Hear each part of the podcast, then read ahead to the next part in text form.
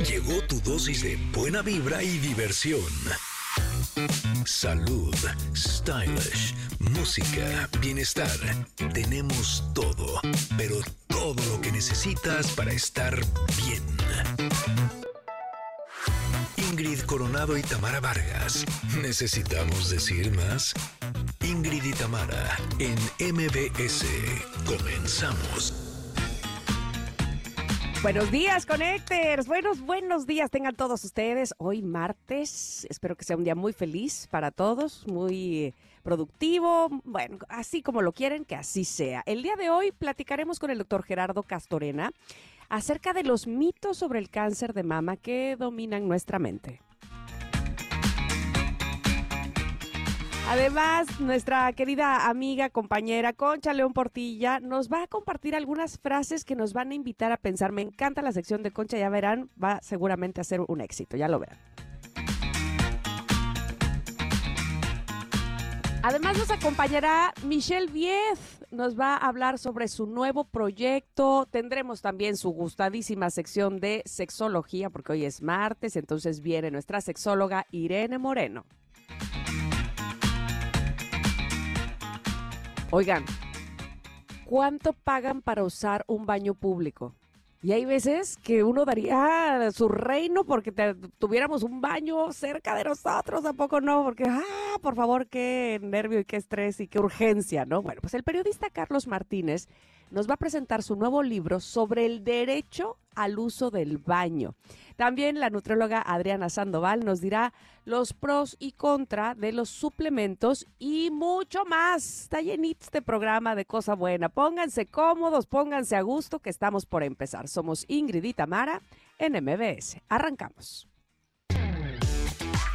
Ingrid y Tamara en MBS 102.5. ¿Qué tal les gustó la canción Connectors? Uf, uf, uf. Uf, la quería dejar completa. Pero ya me estaban viendo con ojos de Ingrid, no vas a entrar. ¿Cómo están, Connectors? Muy buenos días, qué gusto que estén por aquí. Híjole, hay veces que la vida quiere que uno pierda la paciencia. Pero ¿saben qué? No me voy a dejar. No me voy a dejar. hoy no, vida. Eh, hoy no, ni aunque sea martes 13, fíjense. Éndele, eh, así es que ya le dije, pues no, ni así, fíjate. Híjole, todo cerrado, es impresionante. O sea, salgo más temprano de mi casa y de todas formas se cierran las calles, pasan ambulancias, pasan patrullas. O sea, ahorita no podían entrar ni aquí afuera. ¿Qué es esta? Sí, estaba llenísimo. Me vine caminando porque los coches no avanzaban. Y entonces me bajé y también lleno de gente. No sé quién está tocando aquí abajo que tampoco podía. Bueno, ¿qué les digo? Pero aquí estoy. Ah, eso. Estoy este, resistiéndome a que me quiten mi buen humor, fíjense. Acuérdate que siempre podría ser peor. Así que ya estás en cabina, sentadita, ya. Podría no haber llegado, por ejemplo. Ándale. No, y si llegué, así. Exacto. Pero te digo una cosa, yo tengo un tema con la puntualidad, Mm, no, porque siento que de mi ser, así interno, soy muy puntual. Y entonces no llegar puntual me estresa mucho. Y entonces siempre trato de salir con mucha anticipación para no estresarme. Y justo esta mañana iba a hacer mi meditación en casa y dije, ¿sabes qué? Prefiero irme con calma. Y en todo caso llego y en el estacionamiento hago mi meditación de 20 minutos. O sea, estamos hablando que del tiempo que consideré eran 20 minutos extra. Y este, así llego tranquila, porque pues si no luego llego estresada y luego desestresarme me cuesta más trabajo, ¿no? Oh, Pues ni así. ¿Qué les dijo? En fin, pero aquí estoy. Feliz de poder estar con ustedes. Gracias a todos los que nos acompañan a través del 102.5. Pero saludo con mucho gusto también a Córdoba, que nos acompañan en Exa 91.3, y a Mazatlán, que nos acompañan en Exa 89.7. Y si ustedes están en sus autos eh, o en el transporte público, qué gusto que nos estén acompañando. Tengan paciencia, mucha paciencia. Porque te voy a decir qué pasa. Siento que como últimamente sí hay demasiado tráfico aquí en la Ciudad de México, eh, la gente tiene más prisa de llegar. Y entonces hay más accidentes. Porque avientan el coche, porque ya vamos La tarde. desesperación, básicamente, Sí, y es que sí es desesperante. O sea, de veras, en los últimos días o meses, yo creo que desde que empezó este año, no hay lugar al que yo no haga por lo menos hora, hora y media. A donde sea. Así, y cambio de ruta, y cambio de horario, y es de hora a hora y media cualquier trayecto. Entonces, eh, puedo entender que la gente está un poco desesperada de llegar antes. Pero el problema es que si se atrabancan, chocan, y entonces no solamente no llegan antes, sino que además nos retrasan a todos los demás. Se los juro que últimamente pasan dos o tres patrullas diario al lado de mí para venir al trabajo. Dos o tres patrullas, es una locura. Despacio que tengo Digo, prisa. ambulancias, no quise decir patrullas, quise decir ambulancias. Exacto, sí, por, por los este, accidentes. Pero mira, de- decía, Sí. despacio que tengo prisa y yo nunca entendía eso. No sé si alguna vez te conté Sí, sí. Que este, íbamos, mi mamá me llevaba a la primaria siempre caminando, estaba bastante cerca, eran seis cuadras. Y caminábamos a la primaria y me acuerdo que íbamos caminando así, rápido, rápido, rápido. Y pasó un señor que se ve que vivía en ese parque por donde siempre pasábamos, este, un vagabundo. Y me acuerdo mucho que, que él dijo eso, despacio, que tengo prisa. Y yo no entendí nunca. Dije, ¿por qué que despacio si tengo prisa? Quítese. Yo ya lo entendí. Y claro. Si vas todo atrabancado con prisa, No, corres el riesgo peor. De chocar y entonces más tarde llegas. Exacto, exactamente así. Pero bueno, pues este. Tomen ya- precauciones. Exactamente. Mejor salir antes, antes del antes del antes. O Y sea, súbale, súbale al radio porque mire que ya tenemos todo preparado aquí para que pasen unas tres horas con buena información y música, porque aparte hoy es martes de rock, ¿a poco no? Entonces, ya Sí. estamos listas. exacto, estamos listas. ¿Tú cómo estás, Tam? Bien, bien, estaba... ¿Tú no estoy- encontraste tráfico de tu cocina a tu cabina? No, pero este, me dio un microinfarto porque se fue el internet y, y así como que, ya sabes, como 10 minutos antes y yo, ¿qué pasa? ¿Qué pasa? ¿Qué pasa? Y yo estaba oyendo a Luis Cárdenas, ya no lo oigo, ¿qué onda? ¿Qué onda? Y ya, de repente otra vez volvió. o sea, todo tiene su dificultad. Todo tiene su dificultad, exactamente. Todo aquí tiene su allá. motivo de estrés. El punto es aprender a estar lo menos estresados posible. Así mismo es. Pero además tenemos pregunta del día. ¿Cómo no? Ah, me encanta la pregunta del día. La tienen ustedes ya posteada en arroba Ingrid Tamara MBS, que es nuestro ex. Y entonces les, les va así. ¿Cuándo te sientes más atractiva o atractivo? ¿Tú qué dices? Pues yo cuando me peino. Aunque sea colita y chonguito. Es que, ¿sabes qué? El fin de semana estuve así con 250 mil cosas y te juro que cosa rara, porque normalmente siempre estoy peinada. Y sí me pasó que dos días del fin de semana salí así de perrito mojado, con el pelo empapado, y entonces después se me ponía el pelo así como con frizz y medio chino, medio lacio, así. Y te juro que dije hace años que no estoy tan despeinada. O sea, qué pena. Entonces sí, me siento más atractiva cuando me peino, honestamente. ¿Tú? Fíjate que lo estaba pensando. No sé si te ocurre que hay veces que sientes como que traes más charm, como que todo el mundo está Sí. y se ríe contigo. Esa parte yo creo que es cuando, no sé, ando muy lúcida y entonces ando hasta muy chistosa. Ay, sí. y entonces como que la gente viene, se acerca a mí y soy a lo mejor en ese momento el centro de atención o qué sé yo, pero por porque ando así, hablando lúcidamente y saco un chisteorete y luego que otro, que ya. El sentido del humor básicamente es lo que me salva, yo creo. Sí, yo creo que sí. Cuando ¿Verdad? somos simpáticos y estamos de buenos, nos vemos más guapos. Yo creo que sí, definitivamente sí. y somos más atractivos, sin duda. Sin duda. ¿No? Un, un hombre con buen sentido del humor, uff, uff, uff. Y una persona amargada es todo lo contrario. No. Nadie quiere estar cerca de ella. Así es De que vamos a ponerle buen humor, aunque haya mucho tráfico, ¿va? Exactamente. Listo. Oigan, y el día de hoy es Día Mundial de la Radio. Ya que los 13 de febrero celebramos el Día Mundial de la Radio, que es una efeméride oficial proclamada por la Asamblea General de las Naciones Unidas, o sea, la ONU, en el año 2012. La radio es hoy por hoy el medio informativo más emblemático y dinámico, a pesar de los avances y nuevos sistemas de comunicación que han aparecido en el último siglo. Así es que muchas felicidades a todos quienes estamos en este hermoso medio de comunicación, noble medio de comunicación y maravilloso que hace que nos unamos. Feliz Día Mundial de la Radio. Eh, el tema de este año Ajá. es la radio, un siglo informando, entreteniendo y educando. Es que eso es lo que me encanta del radio, que no solamente nos entretiene, sino que también nos educa, también aprendemos muchas cosas y eso es algo maravilloso. Así es que sigamos sintonizando la radio y les agradecemos a ustedes que lo hagan para que nosotros podamos celebrar este día con tanta alegría. Así mismo es. Vamos a ir al corte porque Sí, sí. ya nos tenemos que ir, pero regresando, comentaron y todo lo demás que tenemos para ustedes. Aquí en MBS en el 102.5 estamos Ingrid y Tamara. Volvemos. Es momento de una pausa. Ingrid y Tamara, en MBS 102.5.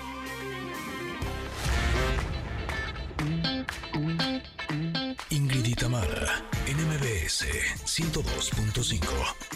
Continuamos.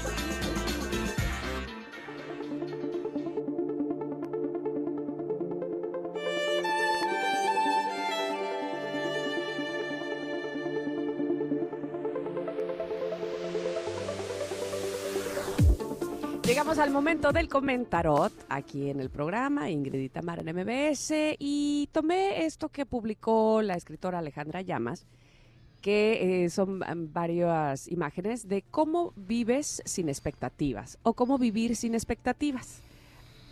A ver, porque eso está bien complicado. Es creo que de lo más difícil que hay. Híjole, todo el tiempo estamos, este, bueno, yo en lo personal poniendo expectativas y futureando y "Eh, quiero esto, quiero lo otro, que en, en efecto a mí me parece que me ha funcionado muchas veces. Sin embargo, siempre hay que estar preparado porque las cosas no salen como uno piensa y hay veces que uno dice A, B, C y la vida te pone F, J, Z, Y, A. O sea, nada que ver. Entonces, ¿cómo vivir sin expectativas? Bueno, dice ella. En lugar de esperar que las personas actúen de cierta manera o cumplan con ciertas expectativas, practica el reconocer que cada vez que necesites que alguien cambie o piense diferente, pones tu poder fuera de ti. ¿A qué se refiere esto, Ingrid? ¿Tú qué dices? Bien, No, pues es que sí está cañón. Así es, es como un trabajo de todos los días. ¿no? Porque además somos súper vulnerables y sensibles a lo que pasa afuera de nosotros. Siento que tiene que ver con que no nos lo enseñaron desde chiquitos, ¿no crees?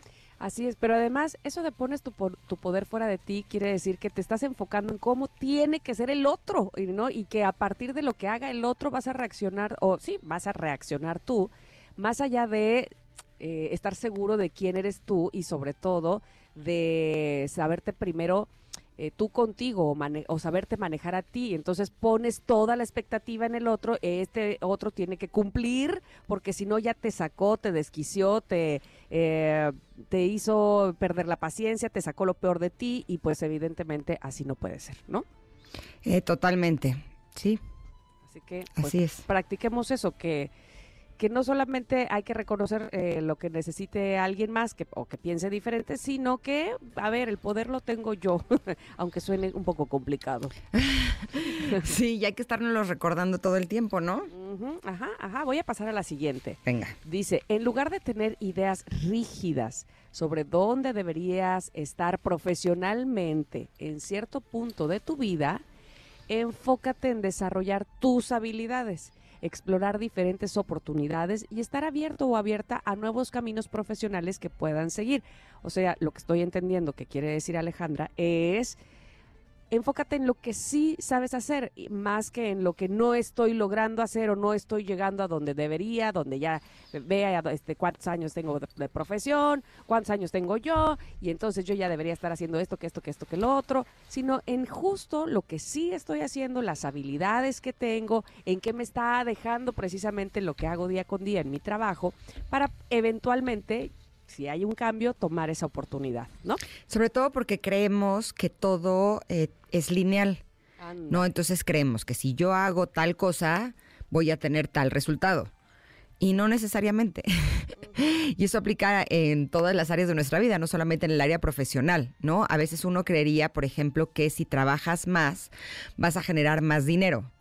Y no siempre es así. A veces lo que la vida te está pidiendo es que te enfoques más, pero es- para eso no hay que dedicarle más tiempo, por ejemplo. ¿no? Y tenemos que estar como siempre atentos de qué es lo que la vida nos quiere decir, lo que el universo nos quiere decir. Lo que pasa es que siento que nos lo debería decir más claramente. A veces no es tan claro, ¿no? Y tenemos que estar como probando diferentes opciones para ver qué funciona. Pero me gusta esto de eh, desarrollar habilidades, ¿no? Darnos cuenta que a lo mejor lo que estamos haciendo es un poco más de lo mismo. Y si no estamos teniendo el resultado que estamos buscando, a lo mejor valdría la pena que exploremos creativamente cosas distintas para abordar la situación de una forma diferente y entonces no solamente tener mayor aprendizaje, sino encontrar resultados distintos, ¿no? De acuerdo, pues vamos a pasar a la que sigue, este que yo creo que será la última de todas las que eh, propuso Alejandra. Llamas, dice, en lugar de esperar que cada experiencia cumpla con ciertos estándares pre- predefinidos de éxito o felicidad, adopta una actitud de curiosidad y de disposición a aprender de cada situación, ya sea positiva o negativa, y entonces encontrar el valor en cada una. Pues sí, honestamente, al final, al final, yo creo que de cada experiencia, me refiero al final con cuando ya pasas a otra parte de tu vida, te das cuenta que eso que no estuvo tan bueno, que eso que te hizo llorar, caer, enojarte, pues tenía una razón de ser, claro, en el momento, mientras te estás revolcando en la ola, pues no dices, ay, qué padre, qué maravilla de ola, que me revuelca y me hace tragar arena. Pues no, evidentemente no, pero en la vida al final, o es decir, insisto, cuando ya eh, pasa, digamos, la peor parte, te diste cuenta que probablemente hacía falta, no probablemente, seguramente hacía falta una revolcadita de ola para eh, mover las ideas, para saber que había que hacerlo diferente, ¿no? Y entonces hacerlo con disposición. Sobre todo a mí me ayuda mucho el preguntarme qué tengo que aprender de esto. O que para qué estoy viviendo esta situación. O para qué llegó esta persona a mi vida. O, no, y generalmente sí podemos encontrar que todo tiene que ver con algo. O sea, a veces es aprender a soltar, a veces es aprender a confiar, a veces es aprender a relajarte, a veces es aprender a soltar la preocupación, a veces es aprender a soltar el control, a veces es, no, pero generalmente todas las experiencias tienen algo que enseñarnos. Y creemos a veces que nos tienen que enseñar cosas muy grandes, cosas muy espectaculares, pero a veces son cosas sencillitas, o sea, y de verdad yo sí creo que el aprender a estar sereno y tranquilo a través de la vida, con todos los desafíos que tiene, a través del tráfico, a través de las presiones, a través de las demandas, a través de, y me, refiero a las demandas no legales, sino a las demandas de la vida, ¿no? A los pagos que tenemos que hacer, a las cosas que hay que eh, llevar, traer, eh, eh, ¿no? Cuando nos damos cuenta que nuestro trabajo es aprender a fluir a través de ese río o de ese mar que a veces está un poco turbulento, yo creo que ya con eso podemos encontrar que en esas pequeñas cosas hay muchas cosas que podemos aprender. De acuerdo. Bueno, pues vamos a dejar posteada por lo menos esta, esta parte de cómo vivir sin expectativas. Eh, obviamente en nuestras redes sociales, que son Ingrid Tamara MBS, ahí en también en nuestro WhatsApp, ya tienen nuestro WhatsApp, apúntelo, 5578-65125 para que tengamos comunicación directa. Ustedes conecten, nosotros aquí en la producción y seamos, bueno, esta comunidad que cada vez va creciendo más y más y más y que nos pone muy contentas. En lo que ustedes lo hacen, pues nosotras vamos a ir al corte y vamos a regresar porque vaya que tenemos cosas para ustedes, contenido el día de hoy aquí en Ingrid y Tamara en MBS. Volvemos. Hola, soy Pamela Cerdera, periodista. Me pueden escuchar en esta misma frecuencia de 4 a 6 de la tarde. A mí la hacer radio es lo más emocionante y estimulante que me ha pasado en mi vida profesional, porque de la radio aprendí desde el primer segundo en el que pude estar frente a un micrófono, que del otro lado había una o muchas personas mucho más inteligentes, mucho más preparadas, mucho más listas que yo, y que era para esas personas para quienes tenía que prepararme todos los días. Así que estar aquí me obliga todos los días a estar o intentar estar a la altura de nuestros radioescuchas. Y también me permite algo que en otros medios es mucho más difícil, que es hablarles al oído, estar mucho más cerquita y de cierta forma ser parte de, su vida diaria, compartir preguntas y experiencias. No hay nada, nada como la radio. Es momento de una pausa. Ingrid y en MBS 102.5.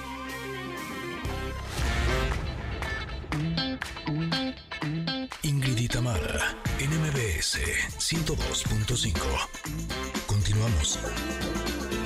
Bueno, era 1977 cuando en Italia sonaba por todo lo alto Humberto Tozzi con esta canción que se llama Ti amo y que influyó mucho también para eh, algunos poperos, vocalistas, baladistas aquí mexicanos como eh, Yuri, por ejemplo, cantó muchas canciones en, eh, italianas, en fin, pero bueno, esta canción tuvo gran éxito en Italia y alcanzó los primeros lugares en las listas de éxitos de varios países.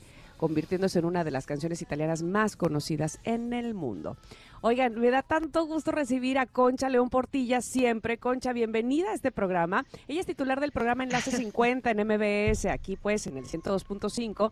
Y hoy nos vas a compartir frases que nos invitan a pensar, ¿verdad? Bienvenida, Concha. Me encanta. Hola, ¿cómo están? Me da muchísimo gusto que me inviten y ya saben, estar en su programa es un verdadero lujo para mí. Muchas gracias. No, hombre, gracias a ti. Oigan, pues Cuéntanos pues muy divertido. Se parece un poco a lo que estaban ustedes diciendo, pero no porque ustedes estaban hablando de, las expectativas. pero fíjense, los, los aforismos son unas, es un género literario que las que son frases o máximas, oraciones breves en las que se expresan grandes ideas de manera concisa y categórica.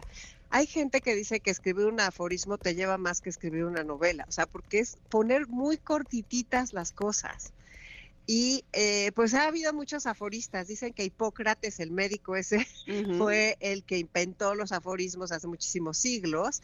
Sin embargo, pues son un estímulo y este para pensar, porque ven que ustedes siempre están buscando las formas del trabajo personal, de que nos conozcamos más, de que nos conectemos, y yo también, ¿no? Como que en los programas eso buscamos y este y muchas veces un aforismo te puede dejar pensando todo el día o a lo mejor alguien que no entiende un problema tú le puedes decir un aforismo y, y a lo mejor le da una luz de su problema entonces pues traigo algunos no sé si quieran que empecemos claro por favor encantadas de oírte Miren, este de Steve Covey dice, lo importante es que lo importante sea lo más importante. pues sí. qué, fuerte, ¿verdad? Pero es que muchas veces ni cuenta nos damos. Luego Confucio decía, el único tiempo aprovechado es el tiempo perdido. A ver, y eso a ver, también nos habla mucho. Ajá. Profundicemos un, poco en eso. Cómo de repente. Sí, ok. A ver, ¿a qué le suena? El único tiempo aprovechado es el tiempo perdido. El único tiempo aprovechado es el tiempo perdido. Eh, pues es cuando uno se está divirtiendo, ¿no? O sea, como que cuando uno no está trabajando, uno pensaría que estás perdiendo el tiempo. Pero no es así. Finalmente eh, aprovechas, pues, eh, en, relajarte o en estar este, en la diversión o en el entretenimiento, qué sé yo, ¿no? ¿Será por ahí? Yo creo que es por ahí y más ahora que ya no ya no aceptamos estar un segundo sin estar haciendo algo, o sea, o viendo las nuestro celular o las redes o lo que sea y como que consideramos que todo el tiempo tenemos que llenarlo de tareas. Y muchas veces en ese tiempo que consideramos perdido entre comillas es donde salen las grandes ideas. Ok. De hecho se supone que uno debería de aprender a aburrirse. ¿no? Porque eh, más en esta era estamos como todos enfocados en entretenernos y en estar distrayéndonos y en estar metidos en redes sociales y en internet y en estar haciendo cosas y en salir y en hacer. Y nosotros cuando éramos niños sí teníamos tiempo de aburrirnos, ¿no? Y es cuando podíamos hacer uso de nuestra creatividad. Es cuando podríamos incluso sentir, ¿no? Las emociones. Y si estamos todo el tiempo entretenidos con cosas afuera de nosotros, estamos perdiendo esta enorme capacidad que es la que nos puede dar pues muchísimos beneficios. Claro, la, imaginación necesita libertad. De acuerdo. Y se da en esos tiempos. Fíjate, otra de Carl Jung, lo que niegas te somete y lo que aceptas te transforma. No, pues totalmente. Ay, esa es muy clara, me parece a mí. Siempre digo que mientras más te resistes, evidentemente eh, más tardas en cambiar o en adaptarte, ¿no? Lo que te resistes persiste, hay un dicho que dice así, ¿no? Exacto. Sí, Sí, y, mira, yo como que me regreso mucho a estas de Robert Brown, por ejemplo, que dice, cuida de las pequeñas cosas porque quizás un día eches la mirada atrás y te des cuenta de que eran las grandes. A ver otra vez. Amigos, parientes. cuida de las pequeñas cosas porque quizás un día eches la mirada atrás y te des cuenta de que eran las grandes. Claro. Claro, aquello que a lo mejor subestimaste o minimizaste, finalmente son eh, las cosas que tienen gran valor, ¿no? Pues las das por hecho, las das por sentado. ¿Sí? Sí, exacto. es el famoso. ¿Sí o no? Pero fíjate, aquí se van contradiciendo. A ver. Porque dice, fíjate, Joaquín María Machado dice, nosotros matamos el tiempo, pero el tiempo nos entierra. Uy, uy, esa está más profunda todavía. Qué fuerte, ¿verdad? Sí, sí, sí, totalmente. Pues sí, es que es, es, sí, porque es diferente este, darse tiempo que matar el tiempo. Luego Pessoa dice, si el corazón pudiese pensar, se detendría. Eso me fascina. Mm. Ay, qué bonito. y luego hay otra que me encanta, también de Pessoa, que dice, solo hay dos formas de tener razón. Una es callarse y la otra es contradecirse. claro, y cuando te contradices, evidentemente das las dos posturas, en alguna debes de tener la razón. Muy bien. Exacto, pero sí, pero que, fíjate que, pero imagínate la sabiduría chiquitita. Hemingway decía, se necesitan dos años para aprender a hablar y 60 para aprender a callarte. Híjole, estoy totalmente de oh. acuerdo. Eso es más difícil aún. ¿No? Hay un dicho que dice que si no tienes algo realmente importante o interesante que decir, mejor no digas nada. ¿no? Pero quedarte callado en una conversación eh, puede someterte a estar enfrentándote a tus pensamientos de que no tienes nada que decir, no tienes nada que aportar. Entonces, ¿cómo es posible que estés diciendo, no? Y te metes en ese lugar y entonces por eso a veces mejor hablamos con tal de no quedarnos callados para no parecer tal o cual cosa. Y es absurdo, ¿no? Sí, me encanta. Y luego, mira, esta es así fuerte, va en dos partes. Nadie puede ser tan seguro como para prescindir de la opinión ajena y nadie debe ser tan inseguro para depender de la opinión ajena. Ándale, ahí el equilibrio que es lo que más trabajo nos cuesta. A ver, a ver, a ver, otra vez esa está buena. Nadie debe ser Nadie puede ser tan seguro como para prescindir de la opinión ajena. Ok. Y nadie debe ser tan inseguro como para depender de la opinión ajena. Está buenísima. Esa está como para que la pongamos en el espejo del baño. Sí, sí, sí ¿Verdad? Sí, sí. Pero me encanta esa, ¿Qué? ¿Será que de verdad nadie puede ser tan seguro como para prescindir de la opinión ajena? O sea, no habrá nadie que diga, me vale dos cacahuates, esto es lo que me gusta a mí. Siempre hay algún talón de Aquiles por ahí. Sí, ¿verdad? O sea, siempre hay por ahí una debilidad que, que siempre todos tenemos al que nos hace ser más vulnerables y más débil. Es verdad. ¿No? Que puede ser desde un bebé hasta un presidente o hasta un rey, no sé. Mira, esta me encanta. Si alguien te dice que eres un camello, no le hagas caso. Pero si te lo dicen dos personas, mírate en el espejo. claro. Pues es que a veces sí, sí necesitamos que más personas nos digan lo mismo para entonces creerlo, ¿no? Y puede ser no solamente con respecto a nosotros, sino hasta los consejos o hasta cómo abrirnos camino en nuestro trabajo personal. ¿no? A veces a mí me ha pasado que leo algo en un libro y digo, ok, va, pero luego en un taller me lo dicen y digo, ah, claro, como que ahí ya cae el 20, ¿no? Y a veces necesitamos más de dos. Sí, también depende de dónde viene, ¿no? De, quién te lo diga. De quién te lo diga. Y me encanta otra que decía Baltasar Gracián, decía, para vivir, dejar vivir. Ah, esa es muy bonita. Muy bien.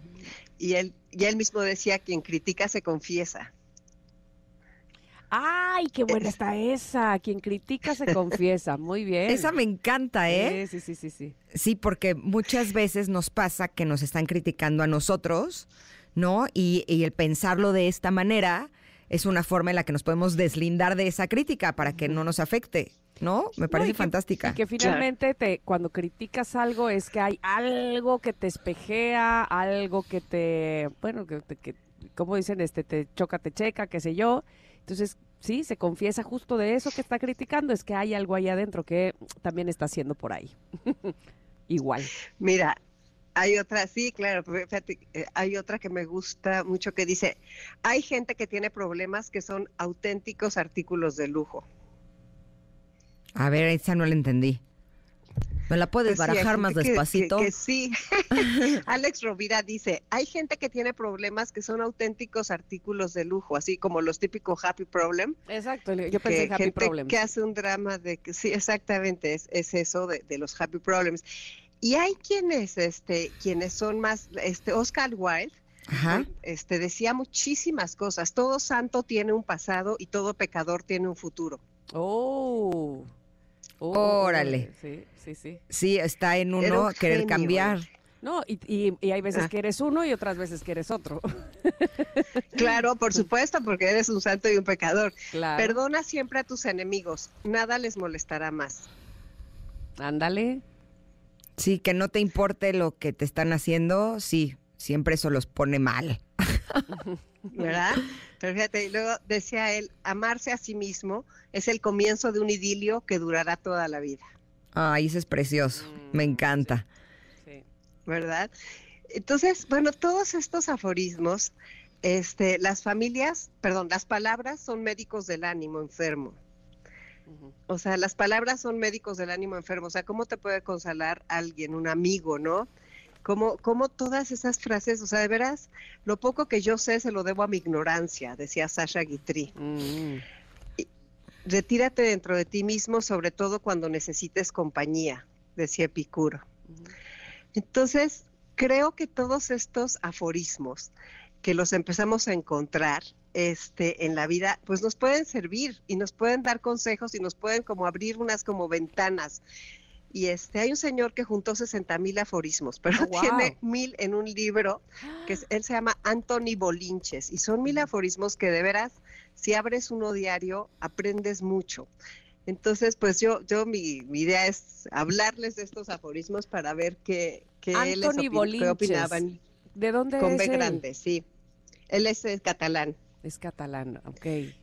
Estoy leyendo uno de Anthony Bolinches, no sé si... Eh, que es el de el secreto de un buen matrimonio es casarse con el otro sin ah. divorciarse de uno mismo. Ay, me encanta. Es de los que más me gustan. Es está precioso, ¿eh?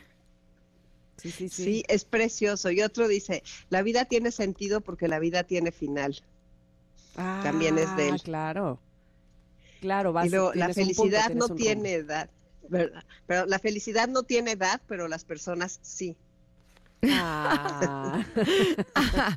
Eso está divino. Oye, me encanta que hayas traído todos estos eh, aforismos eh, a la mesa. Yo no sabía lo que eran aforismos. Yo les hubiera puesto el título de frases. Pero eh, la forma en la que los planteaste nos dan como muchísimas pistas y sí valdría la pena que los tengamos a la mano para eh, ocuparlos cuando se ofrezca, ¿no? esto está sumamente interesante. Concha, como siempre es un placer tenerte con nosotros en este programa. ¿Dónde te pueden encontrar nuestros connectors si quisieran más información? Todas mis redes son Concha León Portilla y pues que nos escuchen los sábados a la una de la tarde en Enlace 50 para aprender a vivir más y mejor. Y nada más denme chance de cerrar con este. Aunque nada cambie, si yo cambio, todo cambia. ¿Y sí? De acuerdo, totalmente. Esto es de Marcel Proust. Perfecto. Pues muchas gracias, querida Concha, y estaremos pendientes de ti y de tu programa el próximo sábado. Gracias. Pues les dejo un abrazo y muchas gracias por la invitación. Hasta abrazo grande, Concha. Gracias. Vamos a un corte, son las 10 con 49 minutos, pero volvemos. Somos Ingrid y Tamara, estamos aquí en el 102.5. Es momento de una pausa. Ingrid y Tamara, en MBS 102.5. Tamara, NMBS 102.5. Continuamos.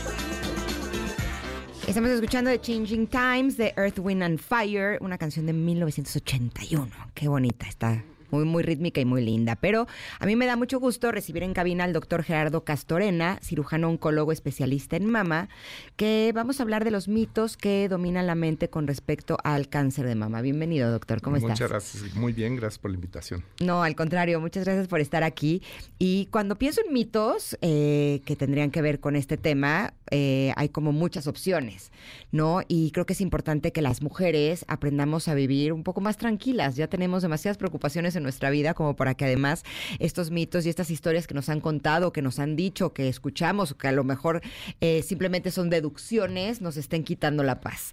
Por eso eh, está buenísimo que estés con nosotros este día para poder hablar de estos temas. Muchísimas gracias. Como por ejemplo que el cáncer es igual a muerte. Pues eh, digo, la gran mayoría de los mitos se desarrollaron hace muchísimos años y los venimos arrastrando, ¿no? Eh, en 1970 la posibilidad de sobrevivir a un cáncer de mama era muy chiquita. Hoy en día es mucho más fácil sobrevivir un cáncer de mama que morir del cáncer de mama. Entonces, pues ya cambió muchísima eh, la, perspectiva de una mujer con cáncer de mama. Así que yo creo que hoy eh, realmente los verdaderos enemigos son el miedo y la ignorancia y no el cáncer. Mm, me encanta. Totalmente de acuerdo. Finalmente, lo, te saludo, doctor, también aquí a lo lejos estoy. te saludo. Finalmente, los mitos eh, tienen mucho que ver con eso, con la desinformación, ¿no? Eh, y como evidentemente la medicina va desarrollándose y va evolucionando, bueno, pues todos estos mitos debieran quedarse atrás si, si, estamos bien informados. Dime, ¿hay algún mito sobre la quimioterapia? Quimioterapia específicamente? Me, llama mucho la atención. Qué buena pregunta me acabas de hacer. La quimioterapia la gente la conoce como veneno. Y esto es porque el origen de la quimioterapia sí fue un veneno. Hace muchísimos años, en la Segunda Guerra Mundial, se dieron cuenta de que no había necesidad de destruir edificios y estructuras. Lo que era necesario matar al enemigo. Entonces inventó la primera bomba química, que era el gas mostaza. Y la tiraron en Italia. Y efectivamente no destruyó ninguna estructura y mató a la gente.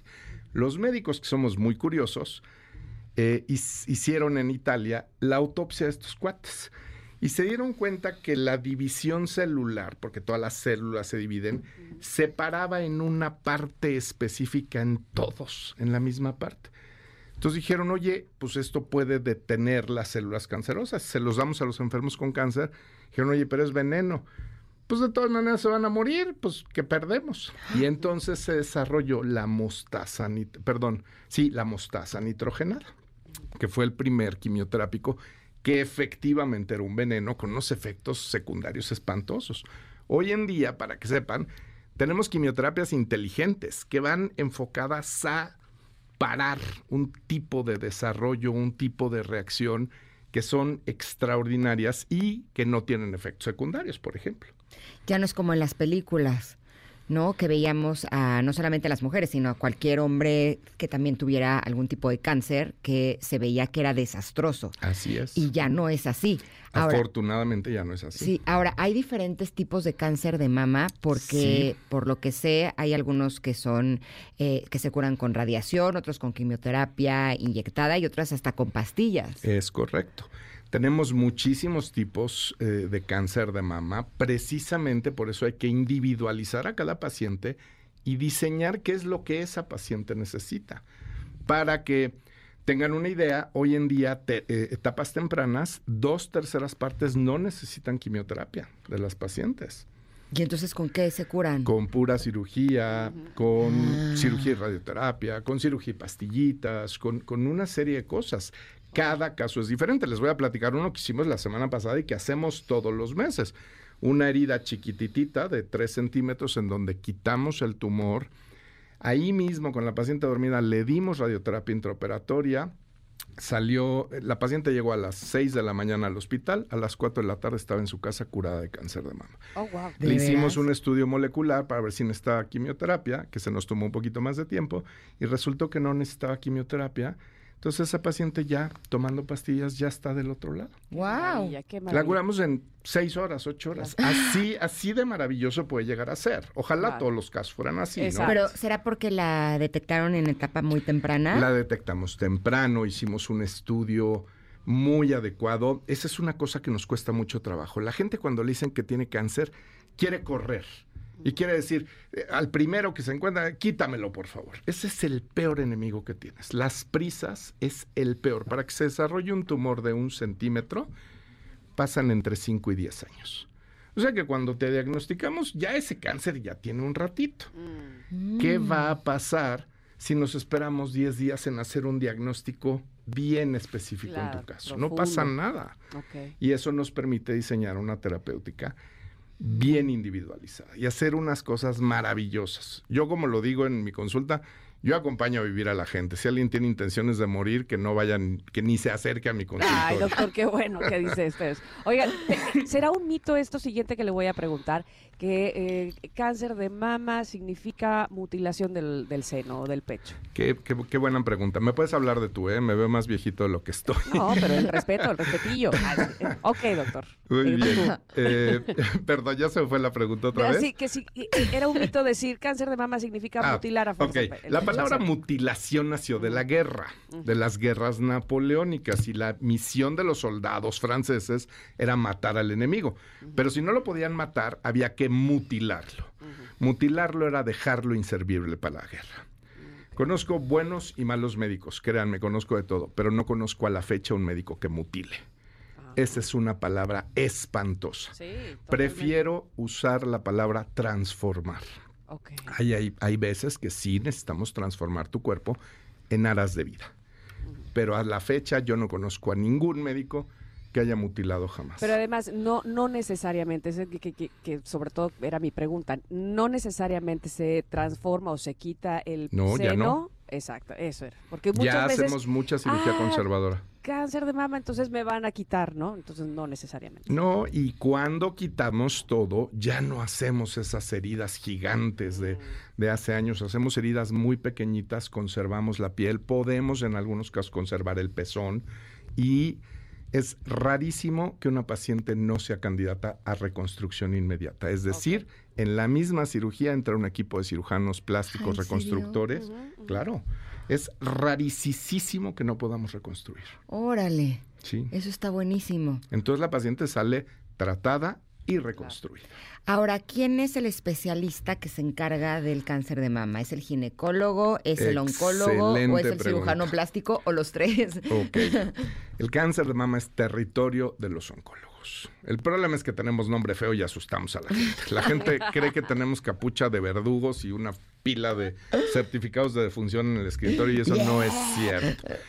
Y erróneamente las mujeres creen que la mama es territorio del ginecólogo. Les tengo una noticia, los hombres también tenemos También tenemos tejido mamario igualito que ustedes, nomás que a nosotros no se nos desarrolla por la testosterona. ¿Y también les da cáncer de mama? Claro, claro que, sí. Y nos dan todas las enfermedades que le pueden dar a una paciente mujer. Según yo, no estoy tan segura, el papá de Beyoncé tuvo cáncer de mama. Es correcto. ¿Verdad? es correcto. Yo tengo la casuística más grande eh, privada de hombres con cáncer de mama y se oh, trata exactamente igual. Entonces, es un error acudir al ginecólogo. Los ginecólogos son extraordinarios especialistas en reproducción humana, pero no son los encargados de la mama. ¿Y cirujano plástico no? El cirujano plástico tampoco. O sea, el oncólogo es el que se encarga de... Eh, Diagnóstico y tratamiento. Ok, pero en el... De benigno y maligno. Ajá, pero cuando se retira una parte de la mama, ¿el oncólogo también es el que ayuda con un implante y demás? No, no. Ahí, sí. La oncología hoy en día es multidisciplinaria. Eh, yo necesito un buen patólogo que me dé un diagnóstico, necesito un buen radiólogo que me haga buena, buenas este, mastografías, ultrasonido, necesito un cirujano plástico que reconstruya, o sea, es, es, algo multidisciplinario.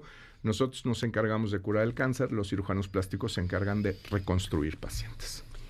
Doctor, este, vamos a ir a un corte y vamos a regresar estoy en lo correcto. Ya no supe si la producción me está diciendo que sí, pero bueno, lo que yo quiero saber es precisamente en esta evolución que ha hecho la medicina, las mastografías tienen que seguir siendo igual así de aplastarte.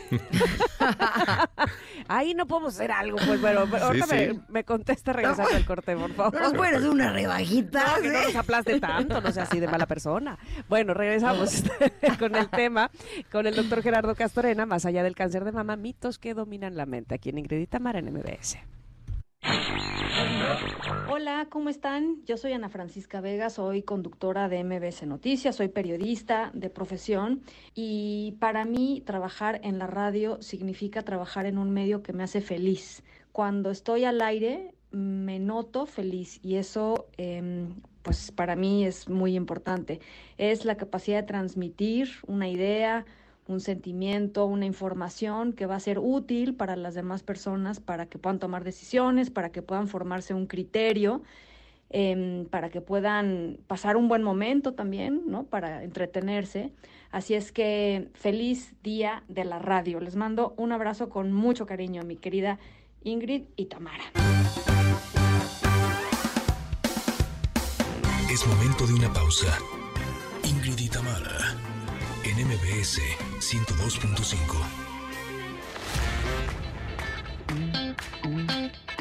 Ingrid y Tamara en MBS 102.5.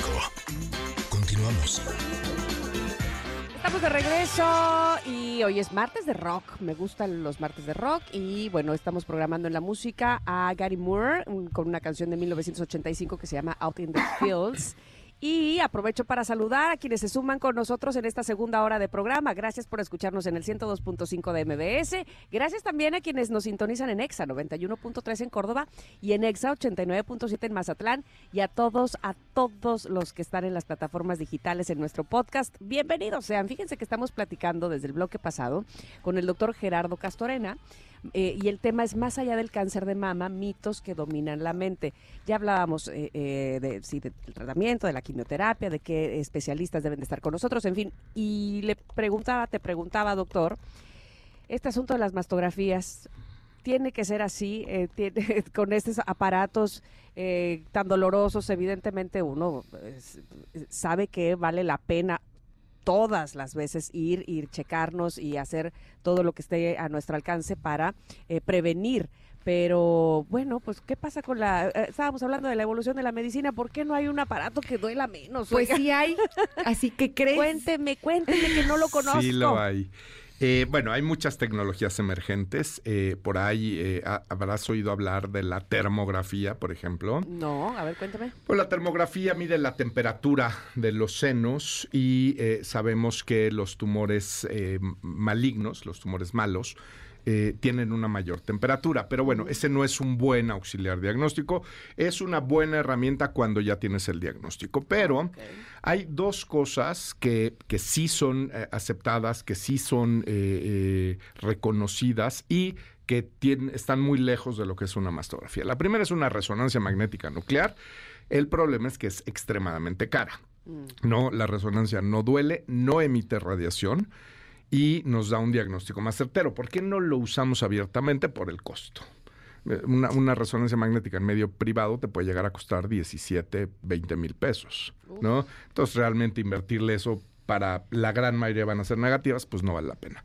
Nosotros en México Breast Center, que es el centro que yo, que yo dirijo, tenemos una tecnología, y lo hay en muchos lugares, que se llama tomografía mamaria por electroimpedancia. Le explicaba a Ingrid en el corte que es como un electrocardiograma de la mama. No nos saca una foto, no nos saca una imagen de la mama, nos dice cómo funcionan los tejidos mm. con base a su capacidad de conducir estímulos eléctricos. Siempre, sin excepción, lo pareamos con un ultrasonido de alta resolución. Mm. Es decir, hacer una tomografía sola no se vale. Necesitamos un estudio funcional y un estudio estructural. Y con eso estamos haciendo de verdad, y, esto te diagnostica enfermedad benigna, infecciones, eh, cáncer, todo absolutamente. Ahora, ¿qué pasa con los implantes? Okay. Los implantes podrían ser una causa de cáncer de mama y en ese estudio se puede ver incluso cuando hay algún problema con el implante. No, porque es un estudio de funcionamiento. Los, los implantes no causan cáncer y más allá no nos impiden el adecuado diagnóstico de cáncer. O sea, yo puedo diagnosticar a una paciente con implantes de la misma manera que puedo diagnosticar a una paciente que no tiene implantes. Y eh, este estudio no es un estudio, eh, eh, no, es, no, nos da una imagen, entonces pues no podemos evaluar los implantes. Y los implantes obviamente pues es material inerte, ¿no? No conduce. Entonces pues vemos un punto negro nada más ahí para saber la integridad de los implantes, ni mastografía ni ultrasonido. El mejor estudio es una resonancia magnética. Cuando sospechamos que una paciente tiene rotos los implantes, nos vamos directo a resonancia. Tenemos algunas preguntas de parte de nuestras connectors. Voy a empezar con Manny Muñoz que dice, doctor, ¿habrá algún análisis con el que podamos detectar si existe un tumor de menos de un milímetro? Eh, bueno, el estándar de oro para diagnóstico inicial de cáncer de mama sigue y seguirá siendo la mastografía, ¿de acuerdo? Eh, sí detecta unas cosas que se llaman microcalcificaciones, que por lo general son menores de un milímetro. Eh, como todo en la vida, Tamara, eh, eh, no es lo mismo, digo, un taco al pastor de la taquería de, ya sabes. De parados. Exactamente. O sea, la gente piensa que una mastografía de bajo precio y de alto, y de alto precio es exactamente lo mismo. No, no es lo mismo. Entonces, una mastografía que tiene un buen equipo, que tiene un buen mantenimiento, que tiene una buena operación, puede diagnosticar cosas muy pequeñitas. Ok, más a profundidad, muy bien. Exacto. ¿Se puede prevenir el cáncer de mama? No, se usa esa palabra con mucha ligereza. Si tuviéramos un mecanismo preventivo, pues no tendríamos tantos pacientes con cáncer de mama. Pero la forma en la que podemos prevenir que sea un problema mayor sería acudiendo al oncólogo de forma regular como acudimos al ginecólogo para revisiones y encontrarlo en caso de que hubiera algo en etapa temprana. Y podemos reducir los factores de riesgo. Podemos reducir el riesgo, pero prevenir no podemos. Claro, el asunto de no fumar, en fin, como eh, factores de riesgo que... Estilo de vida en general, que todo mundo habla de la dieta y ahora todo mundo este, sabe de, alimentación, ¿no? Pero yo te voy a decir cosas que nadie te dice, por ejemplo, el sueño. Hay gente que se siente orgullosísima de que duerme tres horas al día, cuatro horas al día. No, no, tu cuerpo necesita entre siete y nueve horas todos los días, ¿no? El manejo del estrés que estamos mm. teniendo, eh, los horarios alimenticios que tenemos, más allá de lo que comamos, cómo lo comemos, ¿no? Son muchas cosas. Lo que entra por nuestros ojos, por nuestros oídos, que también es alimento, también genera sustancias en nuestro cuerpo. Cuando está sujeto a muchísima violencia, se libera mucho cortisol. Ok, tenemos otra pregunta, así es que la voy a hacer de una vez. Dice Cintia Karsma, eh, doctor, para una mastitis crónica, ¿qué se necesita hacer? ¿Podría mencionar los tipos de cáncer del más leve al más agresivo, por favor? Son dos preguntas. La mastitis es una enfermedad inflamatoria. Es muy común en pacientes que acaban de tener un bebé. En lactancia se llama mastitis puerperal y por lo general se trata médicamente con antibióticos.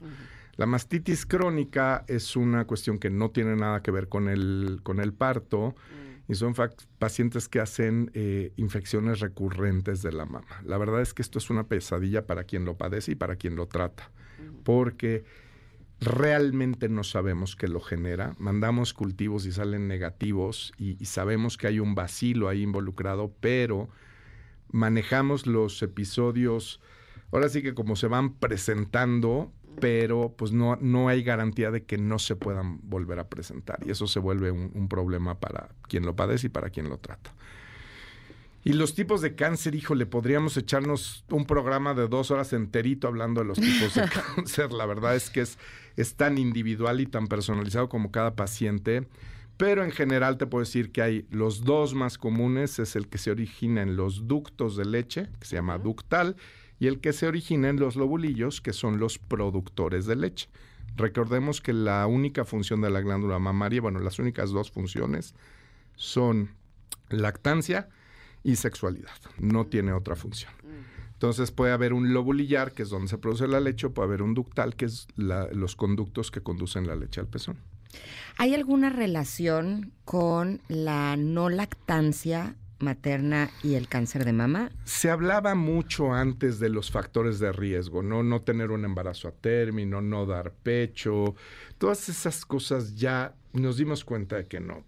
Te, lo pongo así. Si eso fuera cierto, pues tendríamos los conventos llenos de monjas con cáncer de mama. y, y no es así, ¿no? Realmente lo que es el estilo de vida, el 95% de los cánceres que estamos viendo no son heredados, son por estilo de vida. Es decir, nos estamos comiendo nuestro cáncer. Uf. ¿Qué impacto esto que acaba de Me quedé con la boca abierta. Cuando yo era niño, yo tengo 55 años, cuando yo era niño no te enterabas que nadie tenía cáncer. Por ahí, ahí te enterabas de repente. Hoy en día, tu vecina, tu prima, tu mamá, tu hermana, tu hija tiene cáncer. ¿Por qué? ¿Cambió la genética? No, claro que no. La genética no cambia tan rápido. Cambió nuestro estilo de vida. Consumimos 500 veces más azúcar que hace 50 años. Consumimos más proteína y grasas de origen animal, eh, como 15 veces más que hace 50 años. Si se acuerdan, el postre cuando, bueno, cuando yo era niño, era el domingo y era un pedacito chiquito de ate con queso. Ese era tu postre. Un jamoncillo ahí de vez en cuando. Exacto. Ahora resulta que tu postre es un cuarto de pastel de zanahoria con y Todos los días hay algo. Y todos los días hay, Bueno, deja tú que todos los días, en todos los alimentos necesitas postre. Ah, mañana Desayuno, comida y cena. Entonces, pues la verdad es que sí hemos eh, modificado. Antes se movía más la gente, hoy en día, ¿no? Eh, bueno, yo, yo veo gente en el club, yo voy diario al club, y que se enoja porque no le toca estacionamiento cerca de la puerta. Para ir a hacer ejercicio. si vienes a hacer ejercicio. Es verdad. Y entonces eso desprendía mi otra pregunta, que era, eh, siempre nos dicen, lo, digamos que los factores de riesgo, o más que los factores de riesgo, la edad en la que una mujer eh, debiese poner más atención precisamente en este tema, el cáncer de mama, tenía que ver con a partir de los 30, 35 años. Ahora no es así. Ahora es desde antes. No, de hecho, ahora es así. Realmente antes era a partir de los 40, ah, pero cada vez estamos diagnosticando pacientes más jóvenes. Te pongo un ejemplo. Yo, yo, soy, yo me dedico a cáncer de mama, pero soy oncólogo general. Estamos diagnosticando la primera generación de niños con cáncer de colon. Es decir, antes lo, lo, lo, lo, diagnosticábamos a partir de los 40, hoy lo estamos diagnosticando a partir de los 20. ¿Por qué? Por lo que llevaban en la lonchera. Yo en la lonchera llevaba un sándwich hecho por mamá o unos pepinos o unas jícamas, ¿no? Y ahora estos chavos pues llevan bebidas azucaradas y llevan pastelitos, este, ¿no? Ahora, tengo una pregunta. Si hay tantos tipos de cáncer, ¿no será que hace muchos años a lo mejor les daban estas cosas a las personas, pero no sabían que era cáncer como tal? No. Y era a lo mejor una enfermedad desconocida o simplemente morían y no, no sabían por qué? No, no, realmente eso está muy estudiado y no es eso. O sea, sí había pacientes que no se diagnosticaban, pero eran las menos. Órale. No, no, hemos modificado impresionantemente nuestra manera de vivir. No, y el cuidar lo que metemos a nuestro cuerpo. Por los ojos, por los oídos, por, la, boca, Por la nariz, por las manos. hasta por la piel. Correcto. No, tendríamos que poner más atención a ello. Correcto. Uf, a, lo mejor voy a decir algo muy personal, pero este, cuando mi mamá estaba muy enferma, ya, este, digamos, de manera terminal, evidentemente teníamos nosotros que ayudarla a, la bañábamos, pues, ¿no? Este, sobre su cama y demás y e, ella tuvo un tumor cerebral. Y algo que a mí me dejaba muy impresionada, mamá tenía 68 años, era la piel precisamente. No había estrías, no había celulitis como ahora que, eh, bueno, este, ves el pastel y ya te salió celulitis, ¿no? Ya no lo comas, ya no lo ves.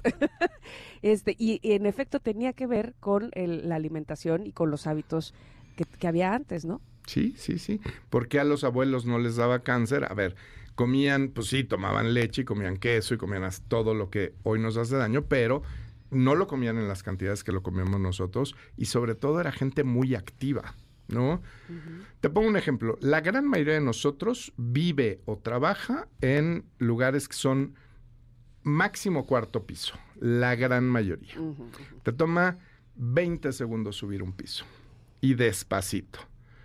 ¿Por qué tomamos el elevador para todo.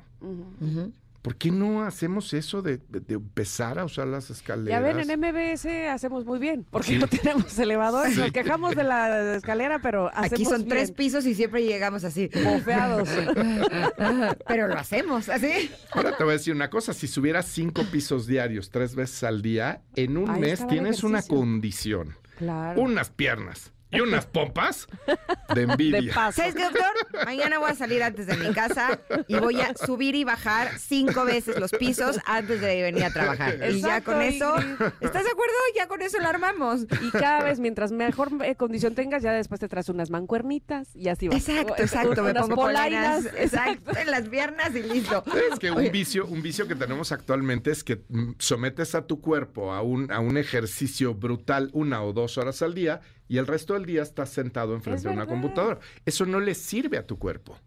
Lo que le sirve a tu cuerpo es que subas y bajes, que te muevas, que vayas, vengas, que procures usar lo menos el coche, haz muchas cosas en, eh, caminando, en bicicleta, vaya, y eso, pues ni cuenta te das si ya hiciste tu ejercicio del día. Estoy totalmente de acuerdo contigo.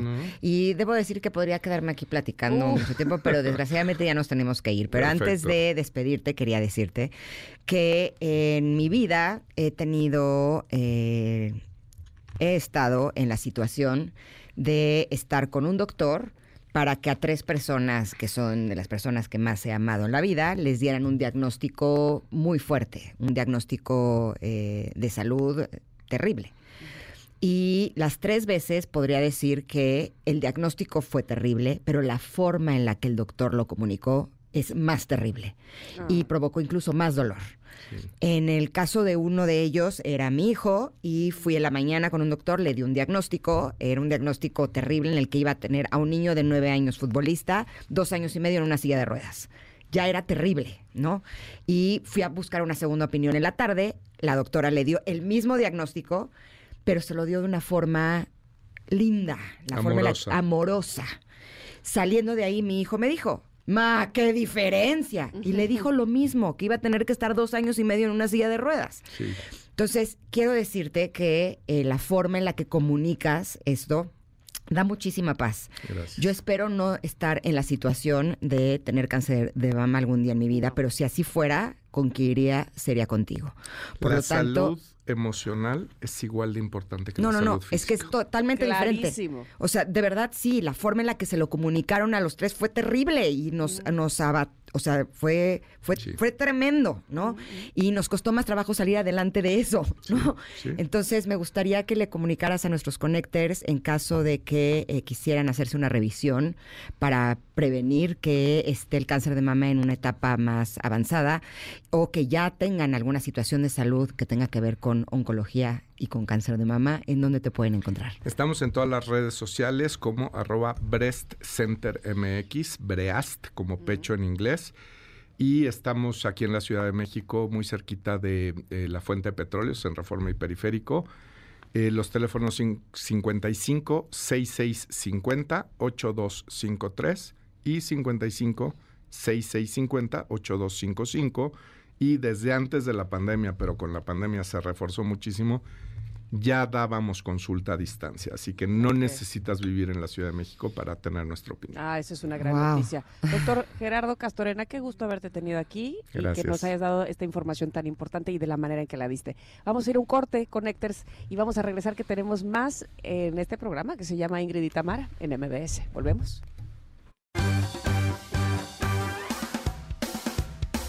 Es momento de una pausa. Ingrid y Tamara, en MBS 102.5.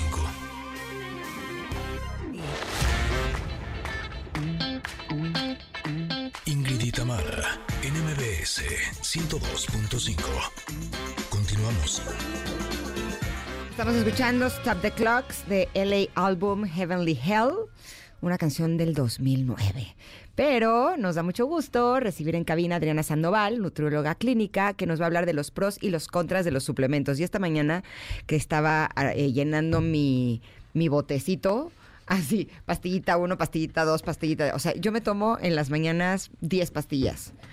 No, o sea, cuando me despierto me tomo cuatro y luego traigo mi cajita como con 10. ¿Es bueno tanto suplemento o no? ¿Cómo estás? Bienvenida, Adriana. Hola, ¿cómo están? Hola Ingrid, hola Tamara. Hola, doctora, ¿cómo le va? Muy bien, qué gusto estar acá con ustedes. Oiga, este, híjole, ¿qué te digo? Me voy a meter, este es un tema escabroso. Pero ya no, ya nos levantamos y parecemos el bote de pastilla, ya nos oímos así como crash. Te juro que sí. O sea, ya aprendí a tomarme de tres en tres. Porque si no era uno, dos, ya, tres, ya- tres ya en tres. Estoy viendo a placa. Adriana que nos va a regañar. A ver, ¿qué nos vas a decir? No, pero está mejor saberlo de una vez. Por eso, por eso, de una vez. Miren, la cuestión aquí es que cada vez hay más suplementos y hay muchísima información.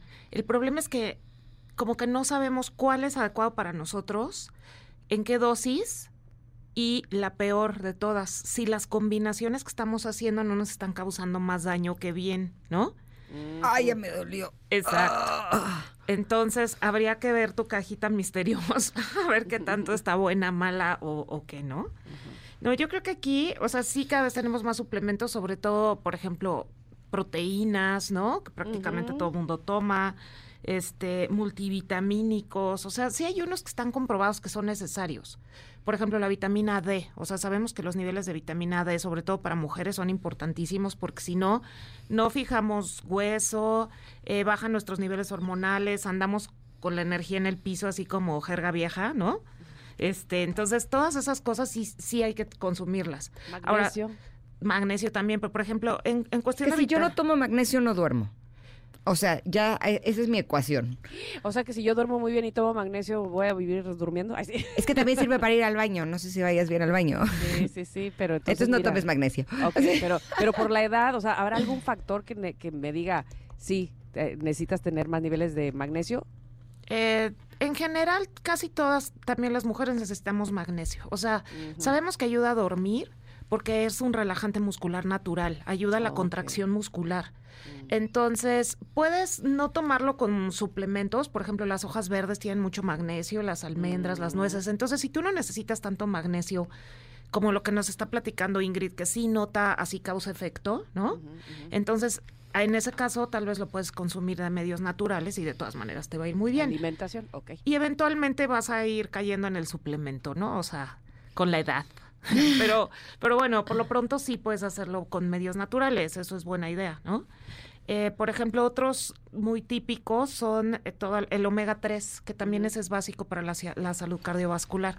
Ese ya sabemos que sí lo necesitamos como adultos, pero es importante también saber qué dosis y qué tipo. Entonces, si se pueden acercar obviamente pues a un nutriólogo o de pronto también los ginecólogos nos pueden apoyar o algún médico internista, ¿no? De por lo menos saber qué tenemos para saber en qué dosis y qué cantidades.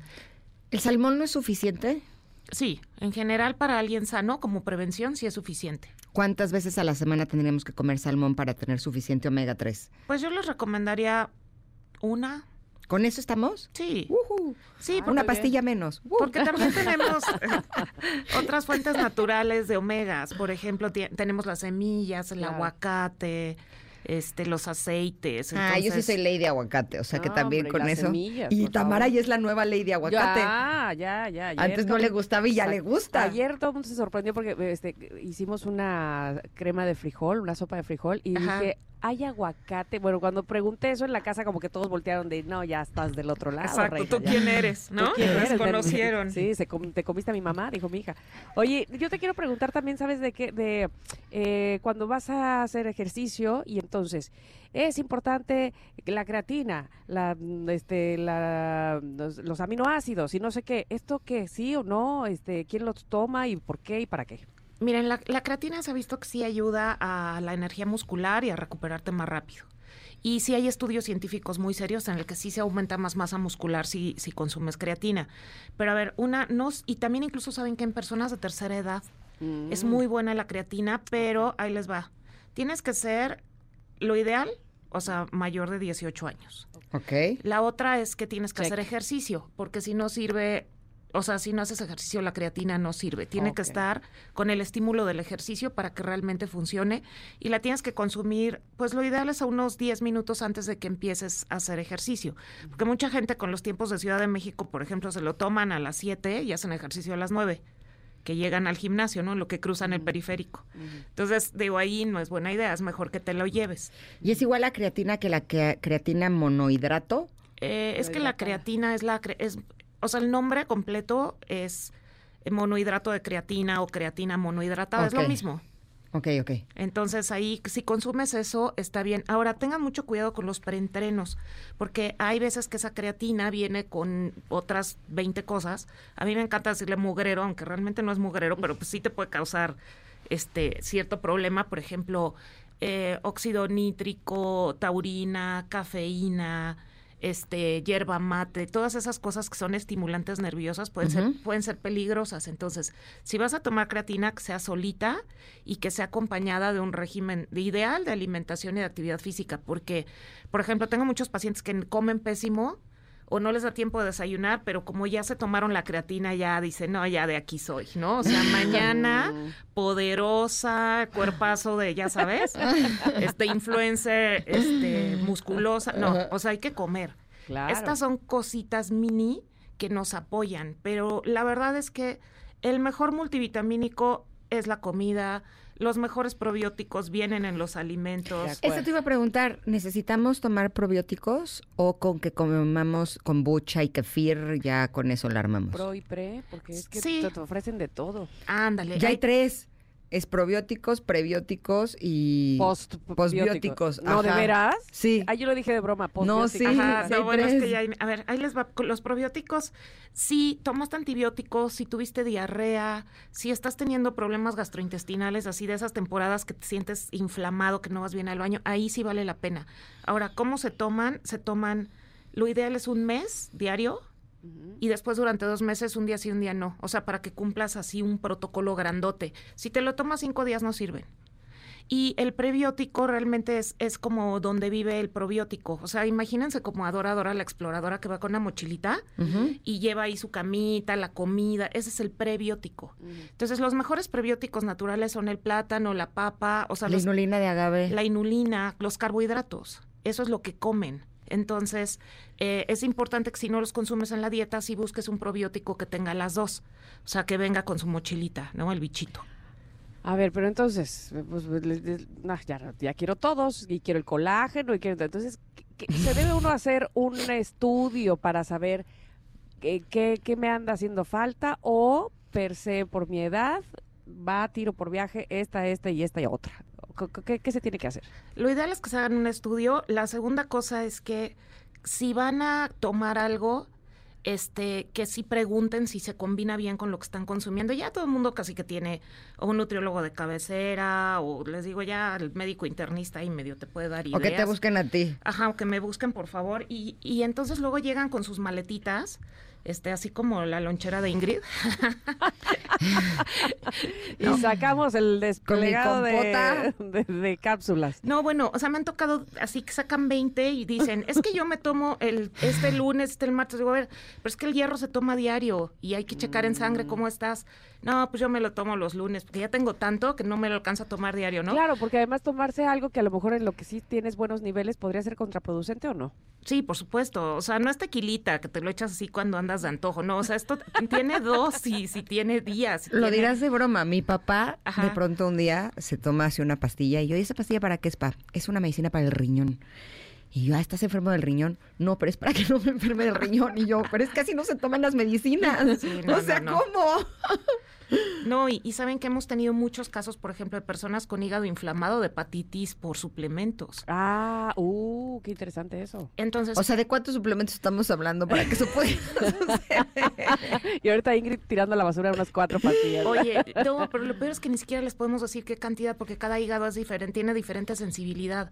Por ejemplo, eh, no sé, hay personas que consumen las vitaminas típicas, el multivitamínico normal, y acaban con hepatitis medicamentosa. Lo más común es que lo encontremos por suplementos de proteína este, porque la gente, ah, o sea, los que hacen mucho ejercicio pronto comen mucha proteína natural y aparte mucha proteína de suplementos. De suplementos, sobre todo en menores de edad, porque ahí acuérdense que los adolescentes tienen hígado de, adolescentes, no de adultos.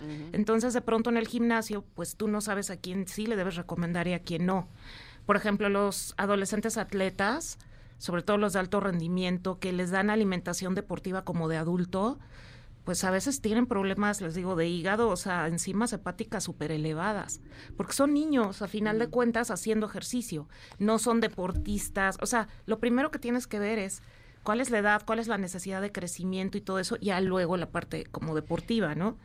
Oye, pero cuando mis hijos eran bebés, me acuerdo que el pediatra les mandaba multivitamínico en gotitas. Sí realmente todos deberíamos estar tomando multivitamínicos porque la sensación que tengo es que las frutas y las verduras ya no las hacen como antes. Entonces necesitaríamos complementar nuestra alimentación así. O sea, porque para poder tener las vitaminas que vienen en un multivitamínico tendríamos que comernos un arsenal de naranjas o, por ejemplo, vitamina C para reforzar el sistema inmunológico y prevenir eh, resfriados o cuestiones respiratorias. ¿Esto es cierto o no? Sí, pero tiene que ser temporal. O sea, por ejemplo, la vitamina C es muy ácida, entonces te puede causar gastritis y así. Sí la puedes consumir, pero por una temporada corta. La gente que tiene alergias, que tiene muchas infecciones. O en cambios de clima. Ajá, en cambios de clima, se los, se los suplementas a lo mejor por dos, tres meses al año. Temporada de invierno. Ajá, igual que un multivitamínico. Por ejemplo, cuando tú vas a consulta, checamos pelo, piel, uñas, cómo está tu nivel de energía, este, el cuero cabelludo. Cuando ves todo eso, dices, ah, este le falta este. Entonces se los das durante unos meses. Hay temporadas de mucha demanda, edades de mucha demanda, ¿no? Ah, justo. tenemos que ir a, un corte. Pero hace un momento que te preguntaba yo si hay que hacernos unos estudios y decías, sí, es mejor tener como básicamente algo que, que te diga que, qué es lo que estás necesitando de regreso del corte, ¿me dices exactamente qué estudios o nada más voy química sanguínea y ahí se acabó? O, qué específico nos tenemos que hacer? ¿Te parece bien? Sí, te digo que hay que hacer y qué sensaciones hay que estar al tanto, ¿no? De cómo te sientes y eso. Eso está buenísimo. Así es que por favor quédense, queridos connectors, que estamos platicando con la nutróloga clínica Adriana Sandoval sobre los pros y contras de los suplementos. Aquí en Ingrid y Tamara, volvemos. Es momento de una pausa. Ingrid y en MBS 102.5.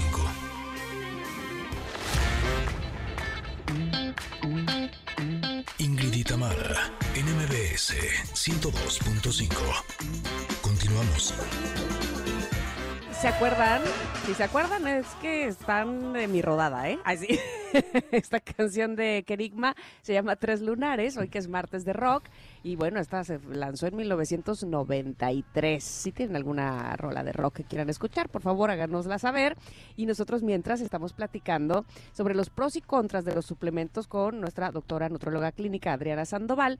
Y te preguntaba, Adriana, qué exactamente o cuáles exactamente son los estudios que nos tenemos que hacer para saber qué suplementos vienen bien para cada quien. Eh, mira, Tamara, yo creo que los más importantes es, o sea, una vez al año, por lo, por lo menos una biometría hemática y una química sanguínea. Esas son básicas. Y que tenga el perfil tiroideo. Mm. O sea, la química sanguínea, una de esas grandes, o sea, como de 27 en adelante, porque lo primero que hay que ver es si no, si estás si puedes metabolizar bien los carbohidratos, porque si no vas a estar agotada. Esa es una condición. La otra es ver tus niveles de hierro, para eso es la biometría. Toda la parte de grasas en sangre, colesterol, triglicéridos y eso, pues viene en la química. Y también checar tiroides, sobre todo como mujeres.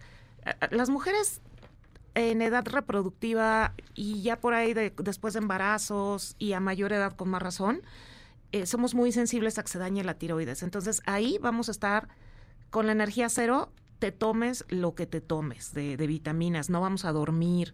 Entonces, todo eso es súper importante. Ahora hay pruebas más específicas, como por ejemplo vitamina D y cortisol, que son pruebas caras, pero vale la pena hacerlas una vez al año, sobre todo si tienes baja energía o si estás si está cambiando tu cuerpo, si te estás inflamando o está cambiando la distribución de grasa. Si tienes más grasa como en la parte superior, hay que hacerse sobre todo cortisol. Yo creo que esas son las básicas. Todas las demás de minerales y eso cambian muy rápido. Entonces, si no tienes una enfermedad específica, eh, es mejor estar checando, como decíamos ahorita, cómo está la piel, si no la ves deshidratada, si no tienes cambio en uñas, que te chequen por lo menos una vez al año y ahí te pueden decir qué necesitas en cuestión de vitaminas y eso, ¿no? Y de minerales. Y algo en lo que siento que la edad empieza a caer es en el pelo, en el cabello, en las uñas. Y nos está preguntando justo Claudia, que dice, tengo 46 años y que se le está empezando a caer el, cabello. Dice, estoy empezando a vitaminarme, pero algo que me recomendaron fue la biotina. ¿Esta funciona? ¿Es un buen suplemento? Sí, la biotina es muy buena para pelo, piel, uñas, pero sobre todo si va mezclada con zinc y selenio. Mm. Este esa es una mezcla buena. Ahora también hay que consumir omegas porque obviamente el cuero cabelludo y todo eso pues tiene que estar hidratado. Entonces esa parte es, importante, pero también hay que checar si no pasaron por un periodo en el que no comieron bien, que tuvieron mucho estrés. Por ejemplo, un post embarazo te tira el pelo y se te va a regenerar, ¿eh? Te tomes o no suplementos, o sea, es cuestión de tiempo. Entonces con la lactancia que te quedan tres literal, así, uno, dos, tres. La, lactancia te acaba, te succiona, ¿no? Oye, otra cosa que también funciona es el colágeno. Pero ahí les va, los estudios donde el colágeno funciona mejor están hechos con gelatina. Gelatina de la de cajita que compras en el súper, mezclada con vitamina C. Entonces, por ejemplo, eso es buenísimo para pelo, piel y uñas y no implica que te tengas que tomar otra pastillita.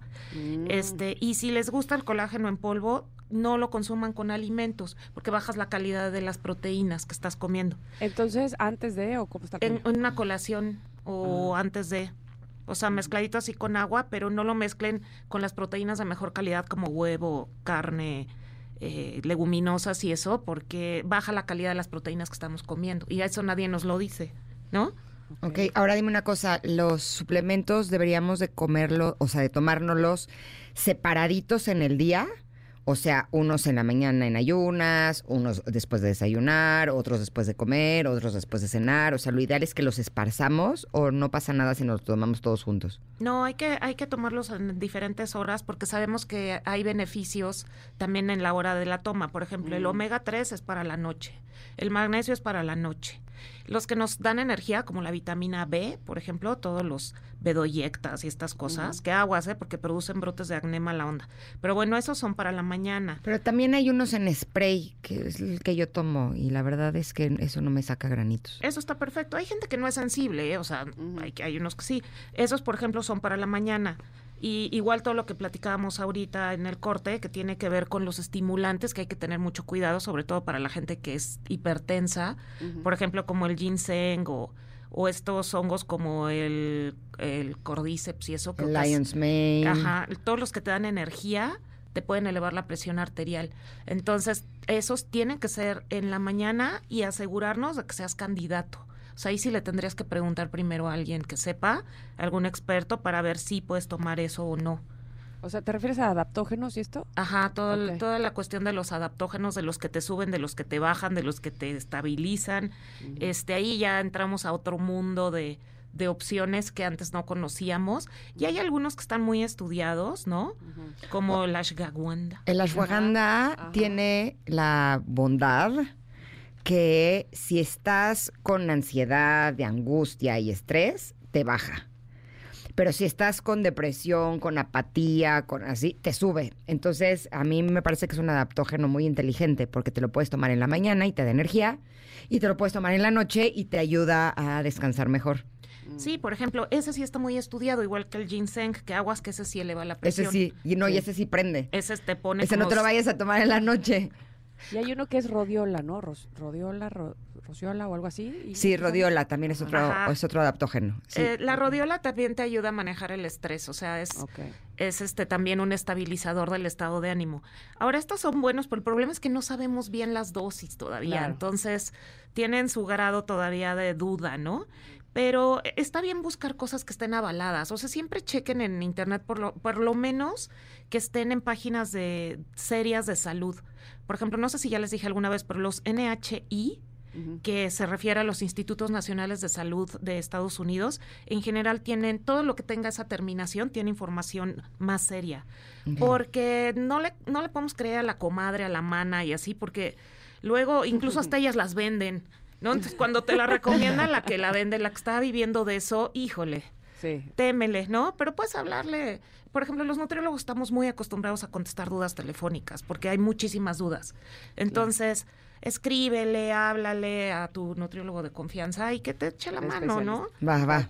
O que te busquen a ti, en donde te encuentran. Eso estaría mejor. En Médica Sur, este, ahí en el, en el este, en el directorio, ¿no? En, hablen directo al hospital, ahí está mi consultorio. También en mis redes hay un montón de cosas. Adrianut, este, búsquenme por ahí en todas las en todas las redes y por ahí me aparezco. Perfecto. Maravilloso. Muchas gracias, Adriana. Gracias, a ustedes. Listo. Oigan, ¿y saben que sería increíble? Tener un segundo sueldo. Eso estaría increíble, sin duda alguna. Y que me llegara todos los meses, bueno, sería mejor todavía, ¿a poco no? Un ingreso extra que ayude con los gastos, pero que no tengas que trabajar por él. Bueno, pues sí existe, ¿verdad? Sí, sí, sí. Sí existe la forma de tener un segundo sueldo sin trabajar y se llama invertir. Y no tienes que ser un experto en finanzas para hacerlo. Ahora puedes hacerlo con un solo clic y desde 500 pesos al mes.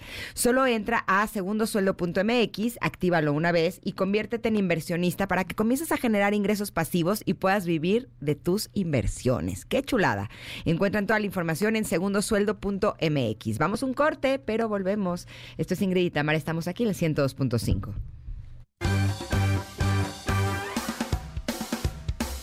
Es momento de una pausa. Ingrid y en MBS 102.5.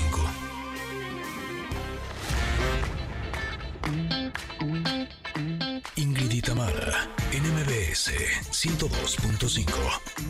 Continuamos.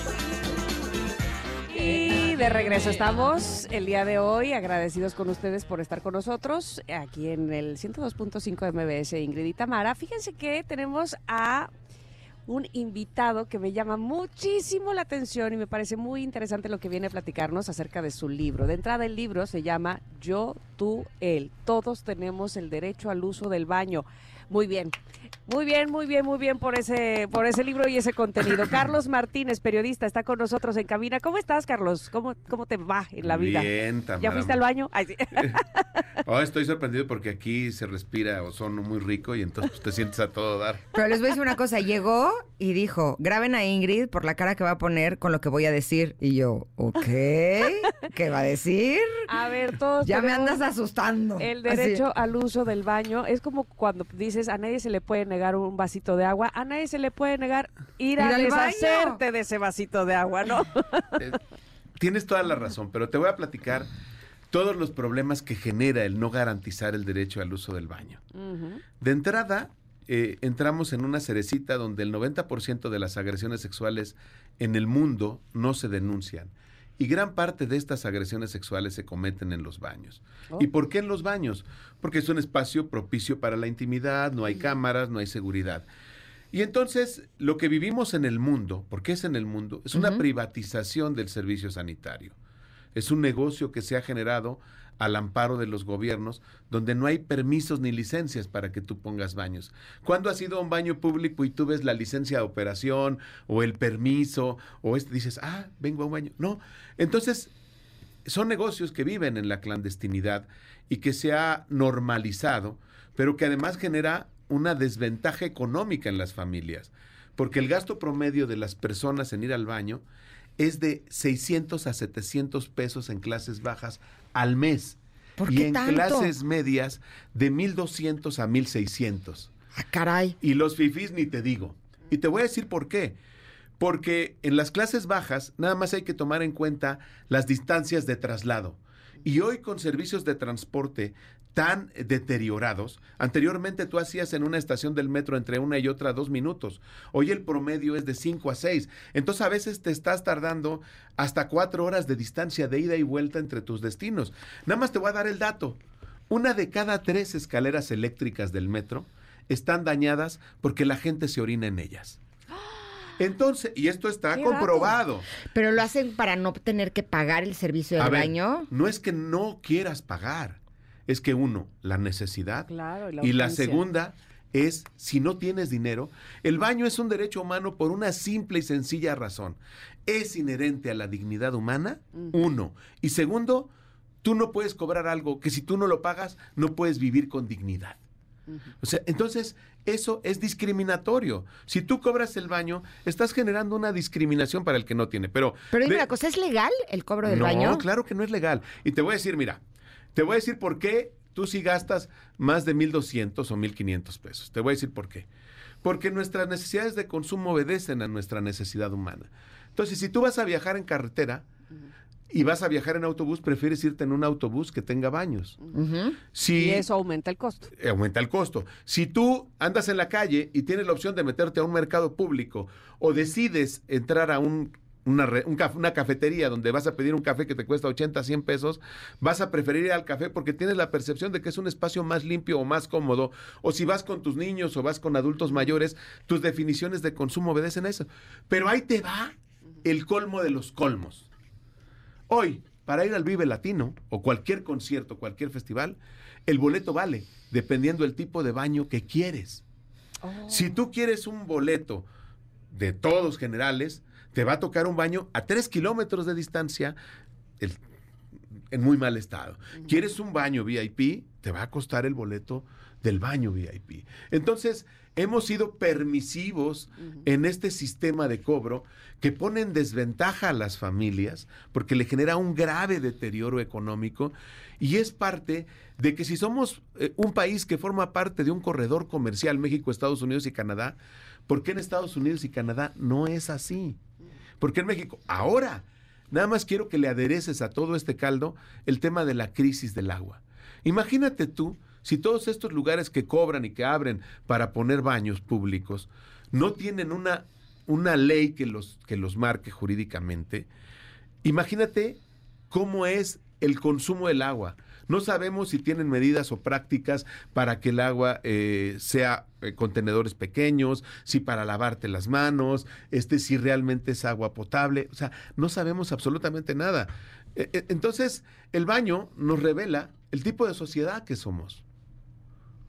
¿En de acuerdo, de acuerdo. Eh, a ver, tengo varias cosas que decir. De entrada, efectivamente, cuando vas a una carretera y te tienes que bajar al baño, es una monserga porque sabes de inicio que el baño, además de que te lo van a cobrar, seguramente está en pésimo estado. ¿no? Este, entonces está, está, sucediendo las dos cosas, tanto estás pagando por el servicio y por un mal servicio además, ¿no? Y lo otro que te quiero preguntar es, debería ser que cualquier establecimiento con baño te pueda dejar pasar sin necesidad de consumirle algo? Tendría que ser así porque eh, es parte de una responsabilidad social de las empresas. Entonces, eh, cuando tú vas a poner un establecimiento comercial, hay ciertos lineamientos que no son nacionales, son internacionales. Tú en un, en un, si vas a poner un restaurante, te dicen, oye, eh, si es cada 20 comensales, tiene que haber un baño. Dime qué restaurante respeta esa norma. Siempre que vas en un fin de semana, tienes que hacer filas para entrar al baño. La situación es, en pocas palabras, imagínate cómo vivimos como sociedad. El baño nos tiene, en dos palabras te lo voy a decir, nos tiene infelices e inseguros. Porque estamos pensando en todo momento, eh, si ya se tardó el niño, a ver, ve a ver por qué se tardó el niño. Oye, ya se tardó mi mamá. Eso es algo que viene genéticamente desde los nacimientos de la humanidad. Es un lugar en donde siempre hemos estado inseguros, ¿sí? Y no es posible que no nos demos cuenta. Mira, cuando yo le pregunto a un débil visual, ¿Cómo resuelve su necesidad de ir al baño, si anda en la calle, si mm. anda en el transporte público? Su respuesta es, me guío por los olores. Digo, huele a baño, aquí hay baño. O sea, no, no hay un solo baño que comunique a un débil visual a llegar a ese lugar.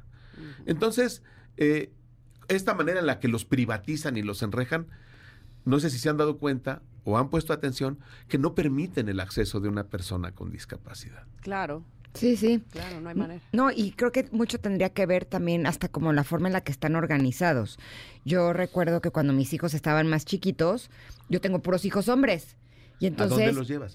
yo decía, los meto conmigo al baño de mujeres, pero llega un momento en el que ellos ya no querían entrar al baño de mujeres, pero a mí me daba miedo que entraran solos al baño de hombres. Y era algo que decía, tendríamos que buscar una fórmula en la cual no solamente las, los papás con hijas o las mamás con hijos o las personas de la comunidad LGBT, cómo vamos a organizarnos en los baños para que podamos estar todos cómodos. Tenemos que ir a un corte, pero podemos hablar de eso al regresar. Por favor. Perfecto. Son las 12 con 3 minutos y volvemos en unos minutos. Estamos aquí en Ingrid y Tamara. Es momento de una pausa. Ingrid y Tamara en MBS 102.5.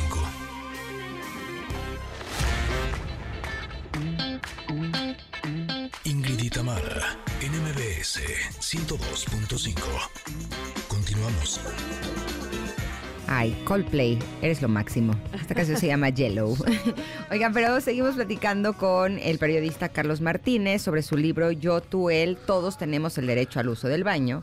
Y antes del corte le dejé la pregunta de cómo podemos organizarnos en el baño para que las mamás de hijos varones, los papás de niñas, eh, la comunidad LGBT, incluso las personas que tienen algún hijo o alguna persona que tiene eh, alguna situación situación como autismo, parálisis cerebral, eh, las personas con alguna discapacidad, cómo convivir todos eh, eh, en los baños de manera que podamos estar, estar bien. Fíjate que, que lo que tocas es un punto muy importante porque es prácticamente la conclusión del libro. Todo esto nace como un documental porque eh, yo decía, oye, esta normalización de que ya cobran en todos lados, pero es un problema mundial, ¿eh? No es solo particular de México. Incluso hasta en la Basílica de Guadalupe te cobran los baños y la Basílica está en un espacio que es un bien cultural de la nación, no tendrían por qué cobrarlo. Entonces, al entrevistar a muchas personas inherentes a, a este tema, llegamos al punto de que los baños como existen no hay manera. Los baños se tienen que replantear y repensar desde los ámbitos de sustentabilidad, de ecología, medio ambiente, seguridad, el tema de la inclusión. Yo no veo los baños binarios como una solución.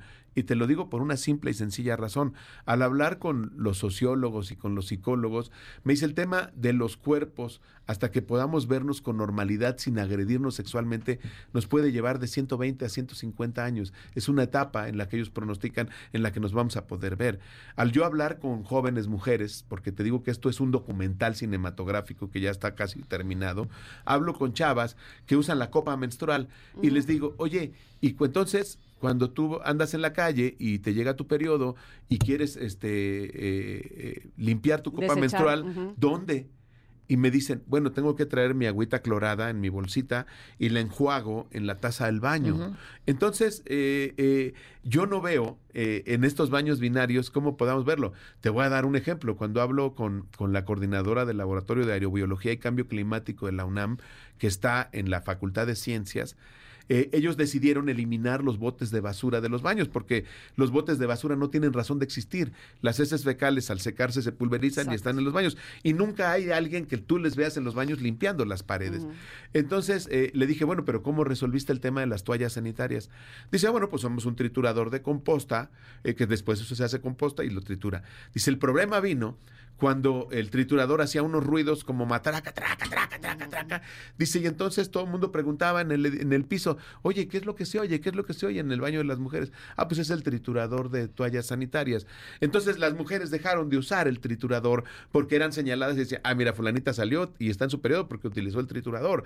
O sea, como sociedad, como sociedad, y estamos hablando, y estamos hablando, estamos hablando de, de la facultad de Ciencias de la UNAM. Mira, te voy a dar un dato.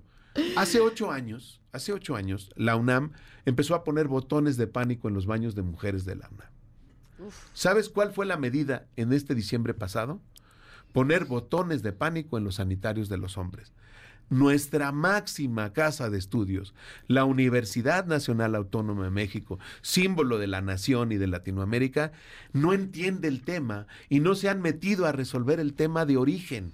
O sea, es, es un, el baño trae una serie de problemas impresionantes alrededor de. Entonces, los baños, como hoy están tienes toda la razón, Ingrid, se tienen que replantear justamente por las medidas que tienen, por los hijos, por las señoras que tienen hijos con síndrome de Down. Mira, platicaba con una abogada, este prima de mi. Claro, porque un, o sea, una persona con síndrome de Down a lo mejor tiene 20 años y entonces, ¿no? O, con parálisis cerebral.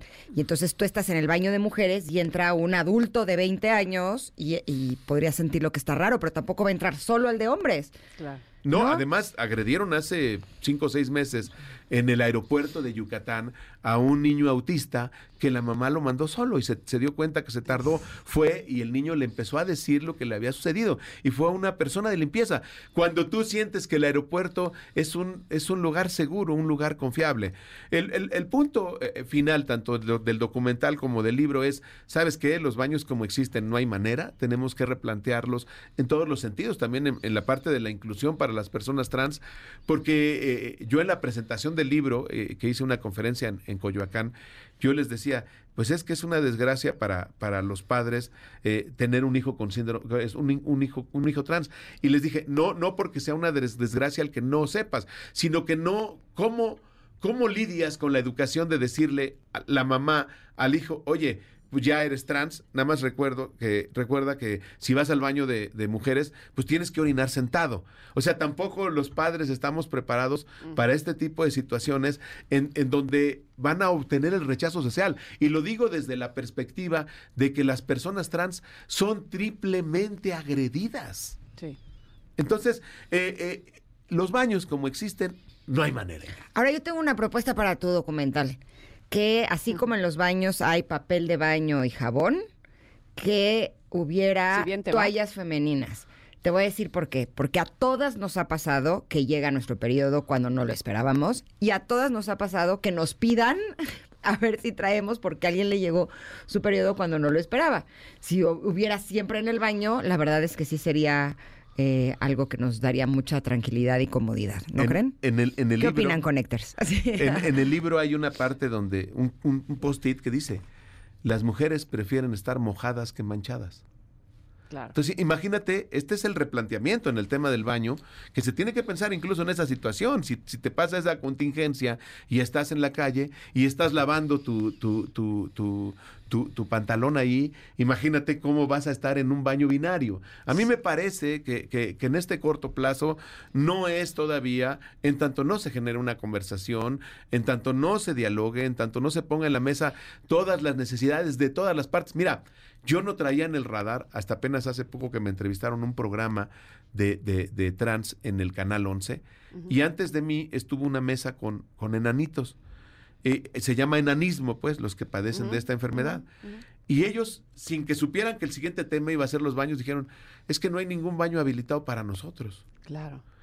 No hay baños para los niños, no hay baños para las infancias. A ver, te, eh, quiero interrumpir en este preciso eh, momento que mencionas eso, porque entonces me hace pensar cuál sería lo utópico, cuál sería lo, eh, no sé si en tu libro o en tu documental hablas sobre los mejores baños que hay en el mundo, es decir, qué país, qué, qué sociedad, qué cultura sí tiene o está más avanzado en ese tema.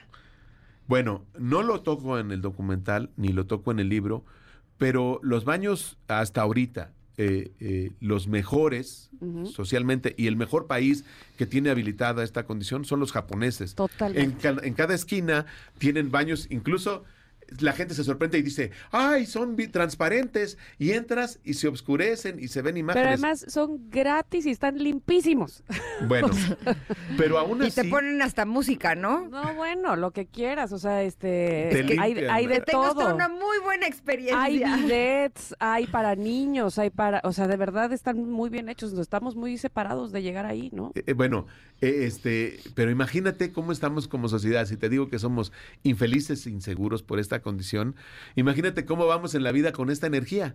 Claro. Así vamos, con miedo. Sin miedo al éxito, pero sí vamos con miedo. Porque si, si, vas en la calle y el, el, metro, tú dices, no voy a tomar agua tres horas antes de salir de mi casa. Hablo con empleadas domésticas. Dice, no, yo desde tres horas antes de salir, yo no tomo agua ni como violentando su salud. ¿Sí? entonces, al final del día te das cuenta que dices, no, yo no tomo agua. Y tú calculas que, que, el sistema de transporte colectivo metro no se va a tardar más de una hora y te tardas dos horas y estás así. Oye, lo toco en las cárceles. Imagínate que en una celda hay 20 personas, que es el promedio en México, están en una misma celda y el baño está entre todos. Entrevisto a a Toño Zúñiga, el de la película Presunto Culpable, y le digo, oye, Toño, este, ¿y qué hacías? Este, cuando están así, dice, bueno, hay una regla, si alguien está comiendo no podemos hacer del baño ahí. Dice, porque además los baños en las cárceles los cobran. Y le digo, oye, Toño, y este, y bueno, y si alguien se enferma en la noche y tiene que estar entrando al baño porque pues están encerrados en la celda. Dice, bueno, si está enfermo y empieza a oler muy feo, teníamos que prender papel periódico para no oler. Eso. O sea, respirar humo. Entonces, entonces, ¿cómo quieres, cómo quieres una reinserción digna, una reinserción social? ¿Cómo puedes hablar de dignidad humana? ¿Cómo puedes hablar de tantas cosas si tan solo en el baño nos damos cuenta que hemos sido permisivos en todos los sentidos, tanto con los gobiernos como con las empresas? Porque hoy hay tiendas departamentales a las que tú vas que si no muestras el ticket de consumo no te dejan entrar al baño. Exacto. Y tienen distintivos de empresa socialmente responsable. Ah, yo les voy a decir algo que les, se van a ir de espaldas. Mira, así, graba a Carlos cuando le diga yo esto. Así, así como él te quería grabar a ti. yo eh, trabajaba en una empresa eh, de radio, por cierto, donde para ir al baño tenías que ir a pedirle papel de baño a la secretaria. Oye, para ahorrar, porque los dueños de la empresa se ahorraban el papel de baño. Entonces tú tenías, era una vergüenza pedirle papel de baño a la secretaria cada vez que querías ir al baño y además que ella te dijera cuántos cuadritos o, o qué tanto, me explico, era totalmente indigno. Bueno, ahí te va la otra. Yo ahora te vas a quedar tú de a seis. A ver. Hay miles de despidos injustificados en conciliación y arbitraje por el famoso uso de las tarjetas inteligentes para entrar a los, a los edificios. ¿Por qué? Los han despedido porque registran que pasan mucho tiempo en el baño. Y no es posible que los jueces admitan esa causa para despedir a la gente solo por el hecho de que viola la intimidad humana, su información personal. Entonces, cuando tú pones el derecho al baño en una esfera, son más de 30 derechos alrededor los que se transgreden. Órale. Qué Además, fuerte. fíjate, el empoderamiento de la persona que tiene la llave del baño. Ándale. Ah, claro. Sí. Exacto. Eso sí ha pasado. ¿Cómo no? Y te la dan de mala gana. No, o- o Y el te- papel está bajo llave. Claro. Sí. Ok. Oye- Oye, tanto que decir. Sí, hay mucho que hablar sobre este tema, pero nos tenemos ya que ir. ¿Dónde pueden encontrar este libro? Yo, tú, él, todos tenemos el derecho al uso del baño. Espérame, antes te traigo una basiniquita. Para Ay, cualquier gracias. emergencia. Ay, qué bonito. Este, Muchas Me guardo la mía, me guardo la mía. Oye, lo dirás de broma, pero sí me dan ganas de tenerlo en el coche, porque luego mis Claro. hijos van en carretera y ma, quiero ir al baño. Y yo, pero ya pasó el baño hace 10 kilómetros y faltan 100. O sea, Oye, muchas gracias. ¿Dónde encontramos tu libro, Carlos? El libro está en todas las tiendas digitales y les debo de decir que hemos llevamos como dos meses entre los más vendidos. ah, qué bien. Y este y Muchas físicamente sí se los recomiendo físicamente porque trae ilustraciones que los libros digitales Sí, no. están bien Entonces, el- el- les voy a dar un número de WhatsApp y ahí se les cobra el- nada más el servicio del envío. 5641 1784 11, se lo repito. 5641 1784 11. Y aquí te dejo tu vacinica, ¿eh? Eso, este, por Tamara. favor. Dale, gracias, Carlos. Un abrazo. Vamos a un corte, son las 12.18 y volvemos con nuestra sección de sexología. Emoción. Es momento de una pausa. Ingrid y en MBS 102.5.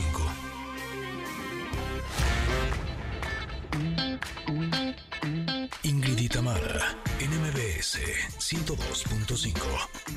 Continuamos. Placer y sexualidad. Ahora estamos de regreso, Connectors. Qué bueno que se quedaron con nosotros. Yo sé que se quedaron con nosotros porque viene nuestra sección de sexología y está con nosotros Irene Moreno, nuestra sexóloga de cabecera. ¿Cómo estás, Irene? Bienvenida. Ay, feliz, feliz, mi querida Tamara. Ah, Y me pongo así como chinita ya cuando escucho el- el- la- esta canción. Que Ándale. nos habla de este fuego, ¿verdad? Que es tan importante, que es esta energía sexual. Gracias, Ingrid Tamsi, como siempre, estar con ustedes. Oye, tenemos un tema importante, la comunicación sexual efectiva. Sí. Tenemos que sabernos comunicar con nuestra pareja eh, sexual. Totalmente, y sabernos comunicar, en primer lugar, fíjate que con nosotras mismas, con nosotros mismos. De pronto no sabemos interpretar incluso los mensajes del propio cuerpo y estamos eh, muy lejanos de poder también verbalizarlo, dado que no aprendimos. En casa difícilmente vivimos en un espacio en el que hablar de sexo fuera algo natural y que bienvenido, y aquí en la mesa todos hablemos de sexualidad, más bien era, de eso no se habla, cállate, no te toques, esos temas son para otro momento, le preguntabas a mamá y te decía, eh, ya lo entenderás cuando seas grande o ahorita no, luego hablamos y ese luego nunca llegaba. Entonces sí tenemos que poner especial atención en que el proceso de la comunicación sexual pues implica quizá una nueva forma de aprender a conocernos porque es un proceso de intercambio de ideas. Entonces, para yo poderme comunicar, tengo que saber qué quiero comunicar. Ahora, ¿qué pasa si no te preguntan tus hijos, por ejemplo, sobre sexualidad? ¿Uno tendría que hacer reunión así de, a ver, vamos a platicar de sexualidad o hay que dejarlos solitos a que ellos tengan las preguntas? Me parece una pregunta eh, importantísima. Así hablas de hijos, pero también podemos hablar de la pareja. Eh, no tenemos que esperar a que esto suceda. Hay niños y niñas que son muy rápidos para preguntar y hay espacios en donde hay, es fácil que, que haya esta comunicación. Y tiene que ver incluso con, con el temperamento, que puede ser extrovertido o introvertido. Hay niños extrovertidos que preguntan y dicen, sin, y a veces así para la sorpresa, toda la familia se toin, así como el anuncio de las En medio de todo, ¿no? Claro. Ay, no, bueno, pero hay niños o niñas que no preguntan. Necesitamos nosotros abrir estos espacios. Y que no quiere decir que no tengan la duda. Exacto. Y entonces lo que tenemos que hacer también es aprender a hacer preguntas. Oye, te, ¿te gustaría saber algo sobre esto? ¿O qué opinas sobre esto? Eh, llevar el libro y decir, oye, te dejo este libro, lo leemos y luego si quieres lo platicamos. Y si nunca llega el momento que te diga, mamá, te quiero, quiero platicar, oye, ¿ya lo leíste? Fíjate que a mí me interesó mucho este tema en particular, y esto en el caso que estoy hablando de nuestras hijas e hijos. Y lo mismo podemos hacer con la pareja Hay parejas que no, que, a, las que les cuesta mucho trabajo también poder hablar del tema. Parejas con las que incluso tú tienes una vida sexual activa, pero hablar del tema nos pone sumamente nerviosos, tensos y rígidos. Y, yo digo que esta es una capacidad que podemos ir aprendiendo, la de comunicar, porque lo tenemos que hacer de una manera libre, pero también respetuosa y sin rodeos. De pronto nos vamos por las ramas y nunca llegamos al punto de lo que queremos decir y también tenemos que entender que hay personas a las que les gusta que la comunicación sea clara y directa, por lo cual también tenemos que aprender a identificar qué tipo de temperamento tiene mi pareja para saber cómo llegarle a hablar del tema. Quizá puedo empezar por hablar de generalidades acerca de la sexualidad. Oye, fíjate que escuché hoy en Ingrid y Tamara que estaban hablando de comunicación sexual. ¿Para ti qué es? ¿Tú qué opinas? ¿Tú crees que tú y yo nos comunicamos suficientemente bien? O sea, entras de un tema general y ya te vas a preguntar particularidades y la persona te dice, porque hay quienes te dicen, pues no sé, ¿no? Y de ahí no lo sacas. Y tú puedes decir, ah, no, pues ya, ya se cerró la comunicación, no, tú la di. Bueno, yo opino esto, aunque el otro no te pregunte tu opinión.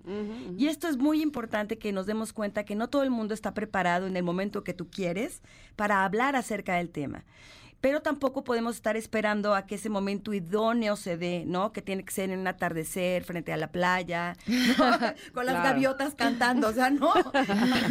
y sobre todo cuando hay cosas importantes que necesitamos comunicar o que queremos preguntar y saber.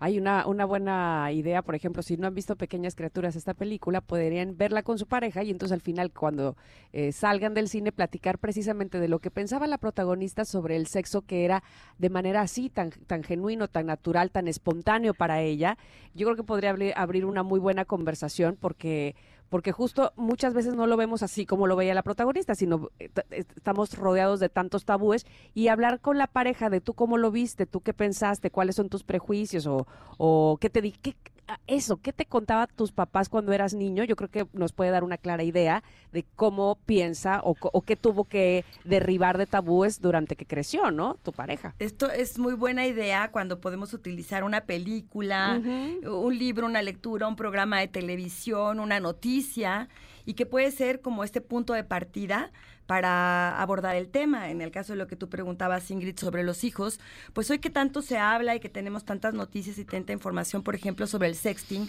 sobre el porno, sobre todo el tema de las redes sociales, pues tú le puedes preguntar, oye, yo no sé mucho sobre este tema, por ejemplo, de la mm, sexualidad cibernética o de todas estas nuevas redes que hay alrededor. ¿Tú, tú sabes sobre eso? ¿Alguien te ha platicado?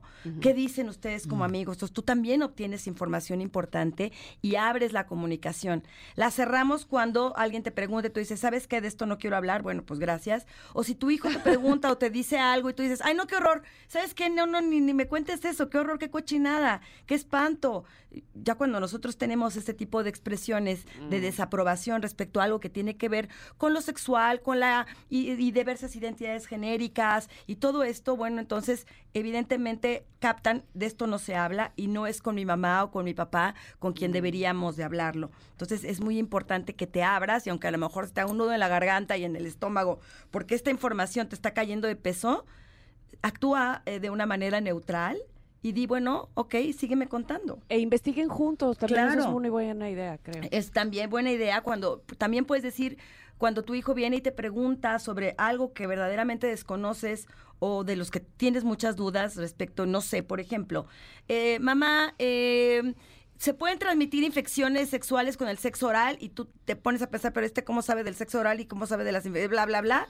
Entonces, en lo que tú sales del shock, le puedes decir, oye, eh, fíjate que no sé, vamos a investigarlo juntos. ¿Dónde oíste o qué, por qué te viene esta duda? Así obtienes la información sobre hasta dónde él tiene o ella esta, eh, eh, esta, este conocimiento y también obtienes información respecto a de dónde viene realmente esta inquietud, sin que tú te pongas previamente a decir, pero qué horror, ¿de dónde escuchaste esto? ¿Quién de tus amigos? Seguramente este degenerado de tu compañerito tal y ya valió ahí la comunicación.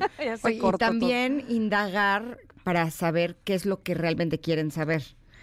Hay un chiste que dice de mamá, ¿qué es sexo? Y la mamá se echa todo el choro. Ajá. Y quería saber de femenino masculino. Sí, claro. o sea, no, entonces nada más hay que tener cuidado de no dar información de más. E, entonces la, la, pregunta se revierte. ¿Qué es sexo? ¿Tú qué crees que es? ¿Qué te imaginas? Que has escuchado al Sí, respecto. para saber a dónde va. Y ya tenemos No. esta información. Y esto es en relación a los niños. Pero cuando hablamos de igual a igual, es decir, cuando estamos hablando de sexualidad con la pareja, a veces ahí todavía se nos hace más camote todo el tema, sin albur alguno, ¿eh? Pero es que Venía muy al caso. a suponer, o a presuponer, o a tratar de interpretar. Eh, si mi pareja me dice algo relacionado con una actriz porno y entonces yo digo, ah, seguro ya está viendo a la actriz porno o ya no le gustó cómo se lo hago yo, le han de gustar más las boobies de la otra, en fin, empezamos a tener también una serie de ideas eh, nocivas respecto a lo que el otro nos quiere decir. Eh, empezamos también a cerrar la comunicación. Entonces, aquí yo diría que es bien importante uno, cuando tú quieres decir algo, eh, tienes que estar bien seguro de qué es lo que quieres decir y para qué lo quieres decir. ¿Va a abonar algo esta conversación a la relación? ¿Va a abonar algo a tener mejor comunicación? ¿Va a abonar algo para tu tranquilidad porque tú quieres mejorar, por ejemplo, la, eh, el número de veces o la frecuencia con la que tienen relaciones sexuales? Y a ti te da pena decirle porque va a decir, híjole, igual, y se va a sentir Insaciable. que soy insaciable, en fin, todo esto. Todas estas son tus suposiciones. Claro, y prejuicios. A lo mejor al otro le encanta la idea. Y a lo mejor está queriendo Dice, decir lo mismo y te quiere decir lo mismo. Entonces, cuando nosotros podemos tener esta tranquilidad y calma que incluso, aunque la respuesta del otro no me guste, sí es importante que yo lo diga, bajo tres premisas fundamentales. Tiene que ser de manera respetuosa, esto es eh, bien importante, ¿no? De manera respetuosa, eh, de manera libre y sin rodeos. Es decir, yo lo estoy diciendo no porque alguien me dijo que yo lo tenía que decir, sino es algo que verdaderamente yo quiero comunicar y además de una manera respetuosa. ¿Y cómo estoy respetando al otro sin decirle, ah, ya sé que tú no me vas a entender, ah, ya sé que tú me vas a criticar horrible, ah, ya me imagino que esto te va a parecer espantoso, ya como tú eres, y ahí empezamos a echar a recriminar y, y antes de expresar realmente lo que queremos decir, damos una serie de rodeos para recriminar, presuponer y descalificar al otro antes de que tú siquiera le hagas la pregunta o le hagas el comentario. Entonces tiene que, tenemos que hablar en primera persona. Oye, fíjate que a mí me gustaría que probáramos nuevas posiciones sexuales. Y podemos hacer, a lo mejor tú voy a tener una propuesta. ¿Qué te parece si tomamos juntos el curso del Kama Sutra que vi anunciado, ¿verdad? En internet, qué sé yo. O qué tal si compramos este libro. Oye, ¿te gustaría que, que hiciéramos tú y yo nuevas posiciones? Porque a lo mejor yo estoy diciendo lo que yo quiero, pero ¿a ti te gustaría? ¿Piensas que eso nos enriquecería? O la pregunta puede ser, ¿qué crees que podríamos hacer para hacer todavía más divertida nuestra vida sexual?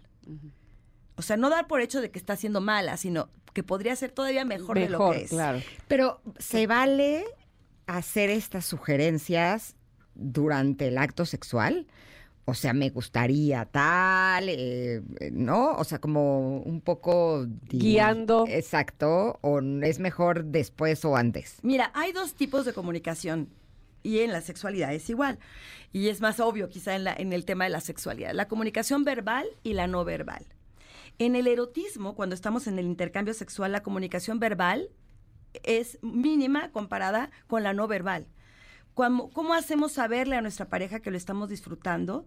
Pues son gemidos, son sonidos, son movimientos, son acciones muy concretas. O sea, el cuerpo está hablando por ti y no necesita el otro ser quizá un gran intérprete, porque allí aprendemos realmente a, comunicarnos en un idioma tan natural como es la expresión del cuerpo. Y si estamos abiertos a entender y a conectarme con el cuerpo del otro de la otra, realmente no necesito tener este, cursos y conocimientos del tantra, ni de, verdad ser un experto en nada.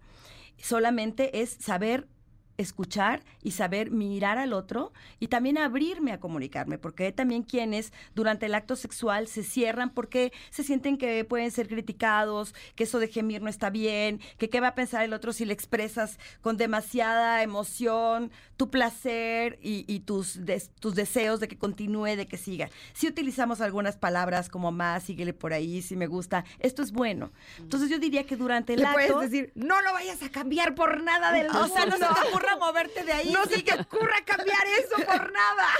Todo eso sí lo hacemos y a veces de manera muy espontánea y sí es importante. Pero si lo que queremos es ponernos de acuerdo o hablar de situaciones muy particulares, de lo que me gustaría, de una fantasía. Quizá el momento en el que estamos teniendo la relación sexual no sea el mejor, mm. porque una vamos a distraer la atención del erotismo puro que estamos viviendo y de, que, de qué trata cuando estamos haciendo el amor, es estar allí en presencia, en el aquí y en el ahora, en el otro y fluyendo de manera natural. Entonces, ¿qué sería recomendable si yo quiero proponer, si quiero preguntar, si quiero eh, conocer más también el mundo erótico de las fantasías de mi pareja? Quizá en otro momento en el que sí haya esta intimidad emocional que nos permite expresarnos abiertamente, como puede ser, estamos cenando, estamos en la cama simplemente platicando, después de que eh, tal vez hicimos el amor, eh, podemos ampliar allí el post en el cuchareo. En el cuchareo podemos decir, oye, qué rico estuvo esto, eh, ¿qué te parece si lo repetimos? ¿Qué experiencia nueva te gustaría que, tuviéramos? ¿De qué manera podemos incrementar nuestro placer? Y estamos hablando cuando la, la, relación está en un buen momento, podemos fluir, pero desafortunadamente también hay veces que lo que queremos comunicar no es lindo. Es esto no me gusta, esta forma en la que tú te estás comunicando sexualmente o ya no te estás comunicando sexualmente conmigo me hace sentirme abandonado o abandonada, no vista, no tomada en cuenta. Esto me duele, quizá no solamente físicamente, sino también a nivel eh, emocional. Entonces, esas, ese tipo de conversaciones sí las tenemos que tener en un lugar y en un momento en el que no vaya a haber interrupciones y en el que verdaderamente tú puedas expresar con toda claridad lo que quieres.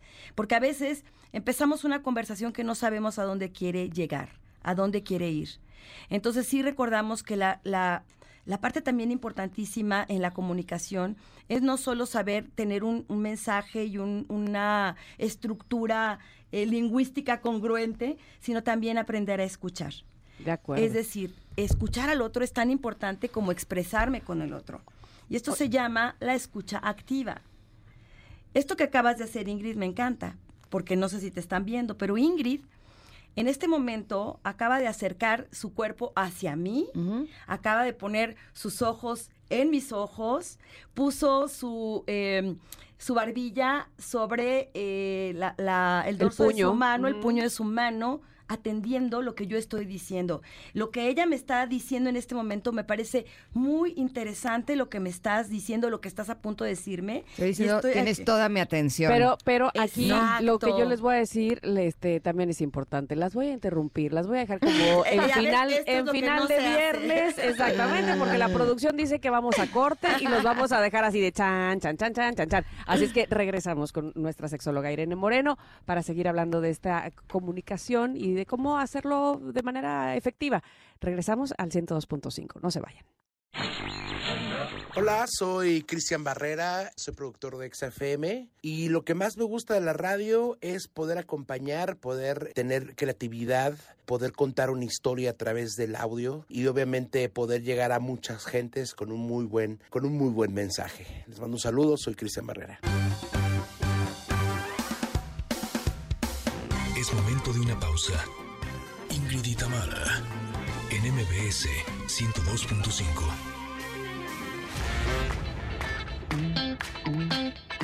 Ingrid y en MBS 102.5. Continuamos. Estamos escuchando Like Stone de eh, Audio Slave una canción del 2002, pero seguimos platicando con nuestra queridísima sexóloga Irene Moreno sobre comunicación sexual efectiva y nos ibas a plantear las preguntas que podemos hacer para abrir esta conversación. Claro, porque decíamos que eh, en qué momento se tendrían que hacer las preguntas, cuáles serían los espacios indicados para poder abrir una conversación a nivel sexual, ¿no? ¿Qué quiero yo decirte sexualmente, qué quiero proponerte o qué quiero saber de ti? Miren, hay, hay reglas fundamentales y es también que sabemos que la sexualidad finalmente es un territorio íntimo de cada quien, de cada uno de los miembros de esa pareja. Y hay cosas que las personas quizá quieren guardar para sí mismas y eso no está mal cada quien también tenemos derecho a una intimidad y a guardar cierta información que la otra persona no tiene por qué saber. Y tú puedes preguntarle, oye, ¿qué de tu vida sexual a ti te gustaría contarme o platicarme? Para que tú también sepas cuáles son los terrenos en los que tu pareja está dispuesta a abrirse y en los que no, no. Porque a veces nos encantaría saber con cuántas o cuántos ha estado, quién lo tenía más grande, cómo se lo hacía fulanita. Y esta es una información que no nos va a, nutrir para nada. Y hay que estar preparado en todo caso para las respuestas, porque si vas a preguntar y después te vas a molestar, entonces no preguntes. Pero además no quiero saber. Exacto, pregúntate ya a lo ti, tienes claro. Pregúntate a ti si eso te va a dar más seguridad. No. Porque a lo mejor la respuesta que tú estás buscando es que él te diga o ella te diga, no, nadie como tú ha sido lo mejor de mi vida, pues más, no ha habido nadie más que tú, qué sé yo. Entonces, lo que sí podemos preguntar y en donde tenemos que indagar siempre de manera positiva y, repito, respetuosa, es en este mundo interno, decir, oye, cuéntame cómo fue para ti tu despertar sexual. Y, y, la persona, eh, cuando tú le preguntas desde este lugar, que no es un morbo o que no es solamente un deseo de tener información para ti, sino es abrir también un espacio para su propia reflexión, porque a lo mejor es algo que ni siquiera él o ella se habían preguntado. Esto lo puede hacer muy rico, porque entonces se abre un espacio de intimidad, de conexión, mm. de quizá, fíjate que nunca le he contado nada a, a alguien sobre esto, pero te lo voy a platicar. Mi despertar sexual fue así. Oye, ¿cómo en tu familia hablaban de sexualidad? ¿Cómo te sentías tú cuando tu mamá o tu papá hablaban de este tema? ¿Tus papás eran expresivos de sus afectos y demás? ¿Tú cómo te consideras? ¿Cómo te describirías tú sexualmente hablando? ¿Cómo crees que tú eres? Y tal vez la persona te diga, no lo sé, ¿tú qué opinas? Bueno, a mí me encanta porque yo te siento así y asado. Entonces, esto crea una conversación que verdaderamente nos nutre y nos permite escarbar en territorios que pueden llegar a ser fangosos, pero que en general tienden a ser espacios de gran, eh, digamos, descubrimiento, empezando por la persona que te va a hablar de sí, de sí misma. Porque además, al lograr esta intimidad con tu pareja, hay mayor conexión y eso sí o sí se va a reflejar cuando estén en la, en la cama, cuando estén haciendo el amor, ¿no? Claro. O sea, no todo el crecimiento sexual se hace en la cama ¿no? Ahora sí que se trabaja a lo largo del día. Por supuesto, o sea, no, no estamos llegando y allí este es el momento del sex, de la sexualidad y todo lo demás no tiene nada que ver, todo tiene que ver con sexualidad. Y entonces, claro que tus conversaciones pueden ir y tus preguntas desde estas que van más a un ámbito emocional, pero también puedes ir y decir, oye, ¿cuál es tu posición favorita? ¿Qué te encantaría que te hiciera? ¿Cómo te gustaría que te hiciera ¿Cuál es tu punto débil en el que caes sí o sí? Sí, exacto. ¿Qué parte ya dímelo. y, esto, por ejemplo, sí podemos jugarlo en el momento en que estamos en, en este juego erótico, sexual, decir, a ver, cierra los ojos y dime dónde es donde te gusta más que yo te toque o cómo es como te gusta más que yo te toque. Fuerte, suavecito, cosquillita, pongo mi lengua y allí empezamos también a crear este juego que tiene que ver con algo que no necesariamente es sexual, sino sensual. Vamos a ir buscando también estos otros territorios y otros, puntos que no sean necesariamente eh, las zonas genitales, ¿no? Y aquí también, pues vamos abriendo y vamos descubriendo el cuerpo de la persona desde un nuevo lugar. También esto nos hace adquirir mayor confianza y también vamos descubriendo cómo es mi pareja, es más atrevida, es eh, más sensual o erótico, es más sutil. Vamos encontrando también la manera en que yo abro la comunicación de una manera más efectiva con mi pareja. También tú, esto es, digamos que un proceso, porque nos damos conocimiento a través del tiempo y a través de la de, lo que implica la conexión o la desconexión. Yo también voy dándome cuenta con qué me abro y con qué me cierro, qué me desconecta y qué me conecta contigo y también lo puedo compartir. Y hay cosas que quizá yo digo, de estas no me gusta hablar, esto me causa dolor. Si yo vivía a lo mejor un abuso sexual, tal vez no estoy preparada para hablarlo, pero también es bueno que mi pareja lo sepa. Estos son temas que sí se tienen que comunicar en algún momento porque forman parte de mí, y porque están presentes y estarán presentes a lo largo de toda mi vida y quizá puedan repercutir en un punto de, mi, de nuestra relación en la sexualidad. Tengo un amigo muy querido que eh, tiene una relación de pareja divina, pero él me confiesa en, en amistad que siente que a ella no le gusta mucho tener relaciones sexuales y que él sospecha que podría haber una historia de abuso en, en su vida. Eh, ¿Qué tanto valdría la pena que la pareja abra este tema con eh, su pareja en caso de que estén en esta condición o es mejor sugerir ir a un especialista. Exacto, ¿qué podría pasar? Porque yo sí he escuchado a muchas mujeres, aquí fue el testimonio de un hombre, ¿no? Pero sí he escuchado a muchas mujeres que no les gusta tener relaciones sexuales y no es con su pareja, no les gusta en general, ¿no? Y a lo mejor podrían tener pues este fondo. Sí, claro. Valdría la pena que lo trabajen porque pues es bien padre. Claro, claro. Y, y, bueno, también decir que el hecho de que no disfrutes las relaciones sexuales, dos cosas importantes, no necesariamente tiene que ver en, en el otro. ¿No? No es la culpa de la, de la pareja. Ajá, por eso lo planteo así, que no les gusta en general. Que no les gusta en general, que no están conectadas con esta energía y tampoco necesariamente que sufrieron un abuso sexual. Pero sí, claro, si tú no estás disfrutando de tus relaciones sexuales y tienes una pareja que quiere tener relaciones sexuales contigo y es una pareja con la que tú quieres estar, sí es importante trabajar desde donde tú te cierras sexualmente. Quizá no te vas a convertir en la diosa del sexo, pero sí que esto sea algo disfrutable y no como en algún punto me ha pasado con algunas pacientes que me dicen, yo lo hago para que esté feliz, yo lo hago para que esté contento, pero tú no lo puedes hacer como un sacrificio. Esto tiene que ser algo que tú goces, algo que no es para sufrir, sino para conectar. Y primero te tienes que aprender a comunicar y a conectar contigo. Entonces, yo le diría a tu amigo que no le pregunto, oye, ¿tú sufriste algún abuso sexual por lo cual no te gusta el sexo? Porque también todo esto tiene que ver... Tabla. no, ahí va a cerrar, claro. la resistencia. Una, porque dio por hecho algo que tal vez ella no le ha dicho de manera directa, porque tú me dices, él infiere que a ella no le gusta tanto. Él no sabe que a lo mejor su manera de expresarse no es como la de él. Entonces a lo mejor él esperaría acá a la chava que le dice, sí, más, dame, quiero, y que todos los días le diga, mi rey, te deseo, y ven y encuérate, ¿no? Porque hay gente que le gusta, hablamos nuevamente, introvertidos y extrovertidos. Entonces tal vez ella tiene una manera diferente de vivir esta parte de su placer y que sería bueno que él le preguntara así de manera directa, Oye, del 1 al 10, ¿cuánto disfrutas de nuestras relaciones sexuales? ¿Y le va a decir la verdad? No sabemos, pero finalmente esto también es Fíjate importante. qué pena decirle, la verdad, uno. Pues sí, pero no sé si yo me atrevería Sí, ¿y cuánto, ¿y cuánto para ti es, qué tan importante a ti, para ti, como, como persona en forma individual, más allá de mí, es, es importante la sexualidad?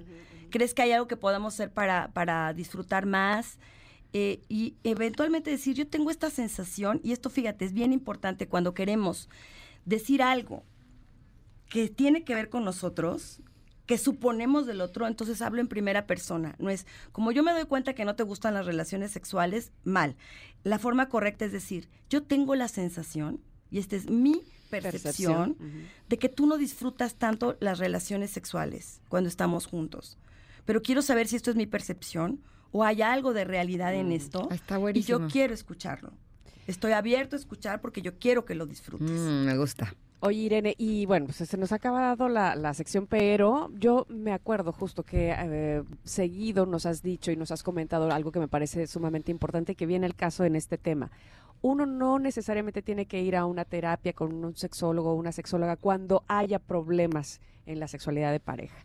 Uno puede ir precisamente también para prevenirlos para que no o, para que no los haya. Y entonces, ¿dónde te pueden localizar, querida Irene, para que vayamos contigo, pues? Claro que sí. Bueno, pues además, hoy es Día Mundial del Condón, fíjense, del, del condón. Y también es el Día Mundial de los Amantes. Entonces, bueno, hoy se festejan muchas cosas, se mm, conmemoran. Y de la radio, o sea, tengo tantas cosas que celebrar. pues hay, que, festejar. Felicidades a todos los condones que nos están escuchando por su día. Pero bueno, ese es otro tema que podemos hablar. Pero sí, por supuesto que la, la terapia sexológica no es únicamente cuando tengo problemas o estoy a punto de divorciarme o porque tenga yo alguna disfunción. Claro que sirve para eso, pero básicamente también es un terreno de autoexploración y de autoconocimiento y de incremento en el conocimiento de la sexualidad en general. Entonces, yo estoy aquí en la Ciudad de México, tengo un consultorio en la calle de Mexicali número 20, esquina con Ometusco, donde además tengo una tienda de productos eróticos que puede ser un buen regalo para este 14 de febrero para tu pareja. Comunicación no verbal, pues te llevo un regalito sexy o yo me pongo una lencería sensual o tengo listo allí un rico aceite para masaje. Y pues mañana es el día del amor. y exacto, pues estoy mandando un mensaje muy claro de que quiero y que quiero contigo y que quiero bien. Entonces también me pueden encontrar a través de mis redes sociales, en Irene Moreno Sex, que es mi Instagram. Tengo mi canal de YouTube que es Irene Moreno Sexóloga. Y en todas las redes sociales, como Irene Moreno Sexóloga, allí me encuentran y ahí también conocen mis eh, pues, actividades que estoy haciendo cotidianamente para el público en general. Perfecto. Oye, dicen que el martes 13 ni te cases, ni, te, embarques, ni te embaraces, ¿no? sí, Exacto. y además hoy es día del condón. Sí, hay que usarlo. Entonces yo creo que estaría bueno no solamente usarlo, sino que pudiéramos tener un programa para hablar de los preservativos. Claro, y podemos lo Porque ya debe de haber un chorro. Sí, en nuestra próxima reunión incluso les traigo físicamente los diferentes tipos de condones e incluso el condón femenino del cual se habla tan poco poquito, sí. y que y que es una manera también para las mujeres de tener esta libertad sexual y esta autorresponsabilidad respecto al autocuidado de un embarazo no planeado o no deseado y, por supuesto, de las infecciones de transmisión sexual. Maravilloso. Muchas gracias, como siempre, querida Irene. Te escuchamos y te vemos el próximo martes. Claro que sí, les quiero mucho. Besos para todos los connectors, connectors, connectors y todo lo demás. Conectores. Y conectores. Y las quiero, Ingrid Tamara. gracias, Irene. Gracias. Vamos a un corte, pero volvemos con el último bocadito mini de este programa. Regresamos. Hola, soy Eric Alcántara, estamos en la producción de noticias. Lo que más me gusta de eh, la radio es que podemos llegar a muchísimos lugares, que la gente nos va escuchando en su carro, que nos escucha mientras eh, está haciendo otras cosas, pero a la vez se informa y también se entretiene en la radio y nosotros estamos aquí eh, para contar estas historias. Esto es lo que más me gusta de mi trabajo. Es momento de una pausa. Ingrid y en MBS 102.5.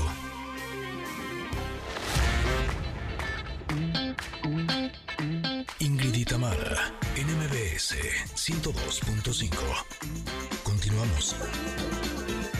Estamos escuchando Dance You Out of My Head de Kat Janis, que tiene toda una historia. Ojalá que podamos hablar más adelante o en otra ocasión de esta canción, pero es importante escucharla. Y también importante agradecer a todo el equipo de producción de este programa. Nos despedimos ya y Mario y Luis estuvieron en la operación, Monsi y Rodrigo en las redes sociales, Mariana estuvo en los teléfonos, Mau en la unidad móvil e Itzel López en la producción. Se quedan en compañía de Manuel López San Martín con la información más relevante del día y nosotros los esperamos mañana aquí mismo de 10 de la mañana a la 1 de la tarde. Que tengan muy feliz día, los queremos Connecters. Bye. Bye bye. Gracias por acompañarnos. Aquí te esperamos en la siguiente emisión de Ingrid y Tamara en MBS. Cuídate y sé feliz.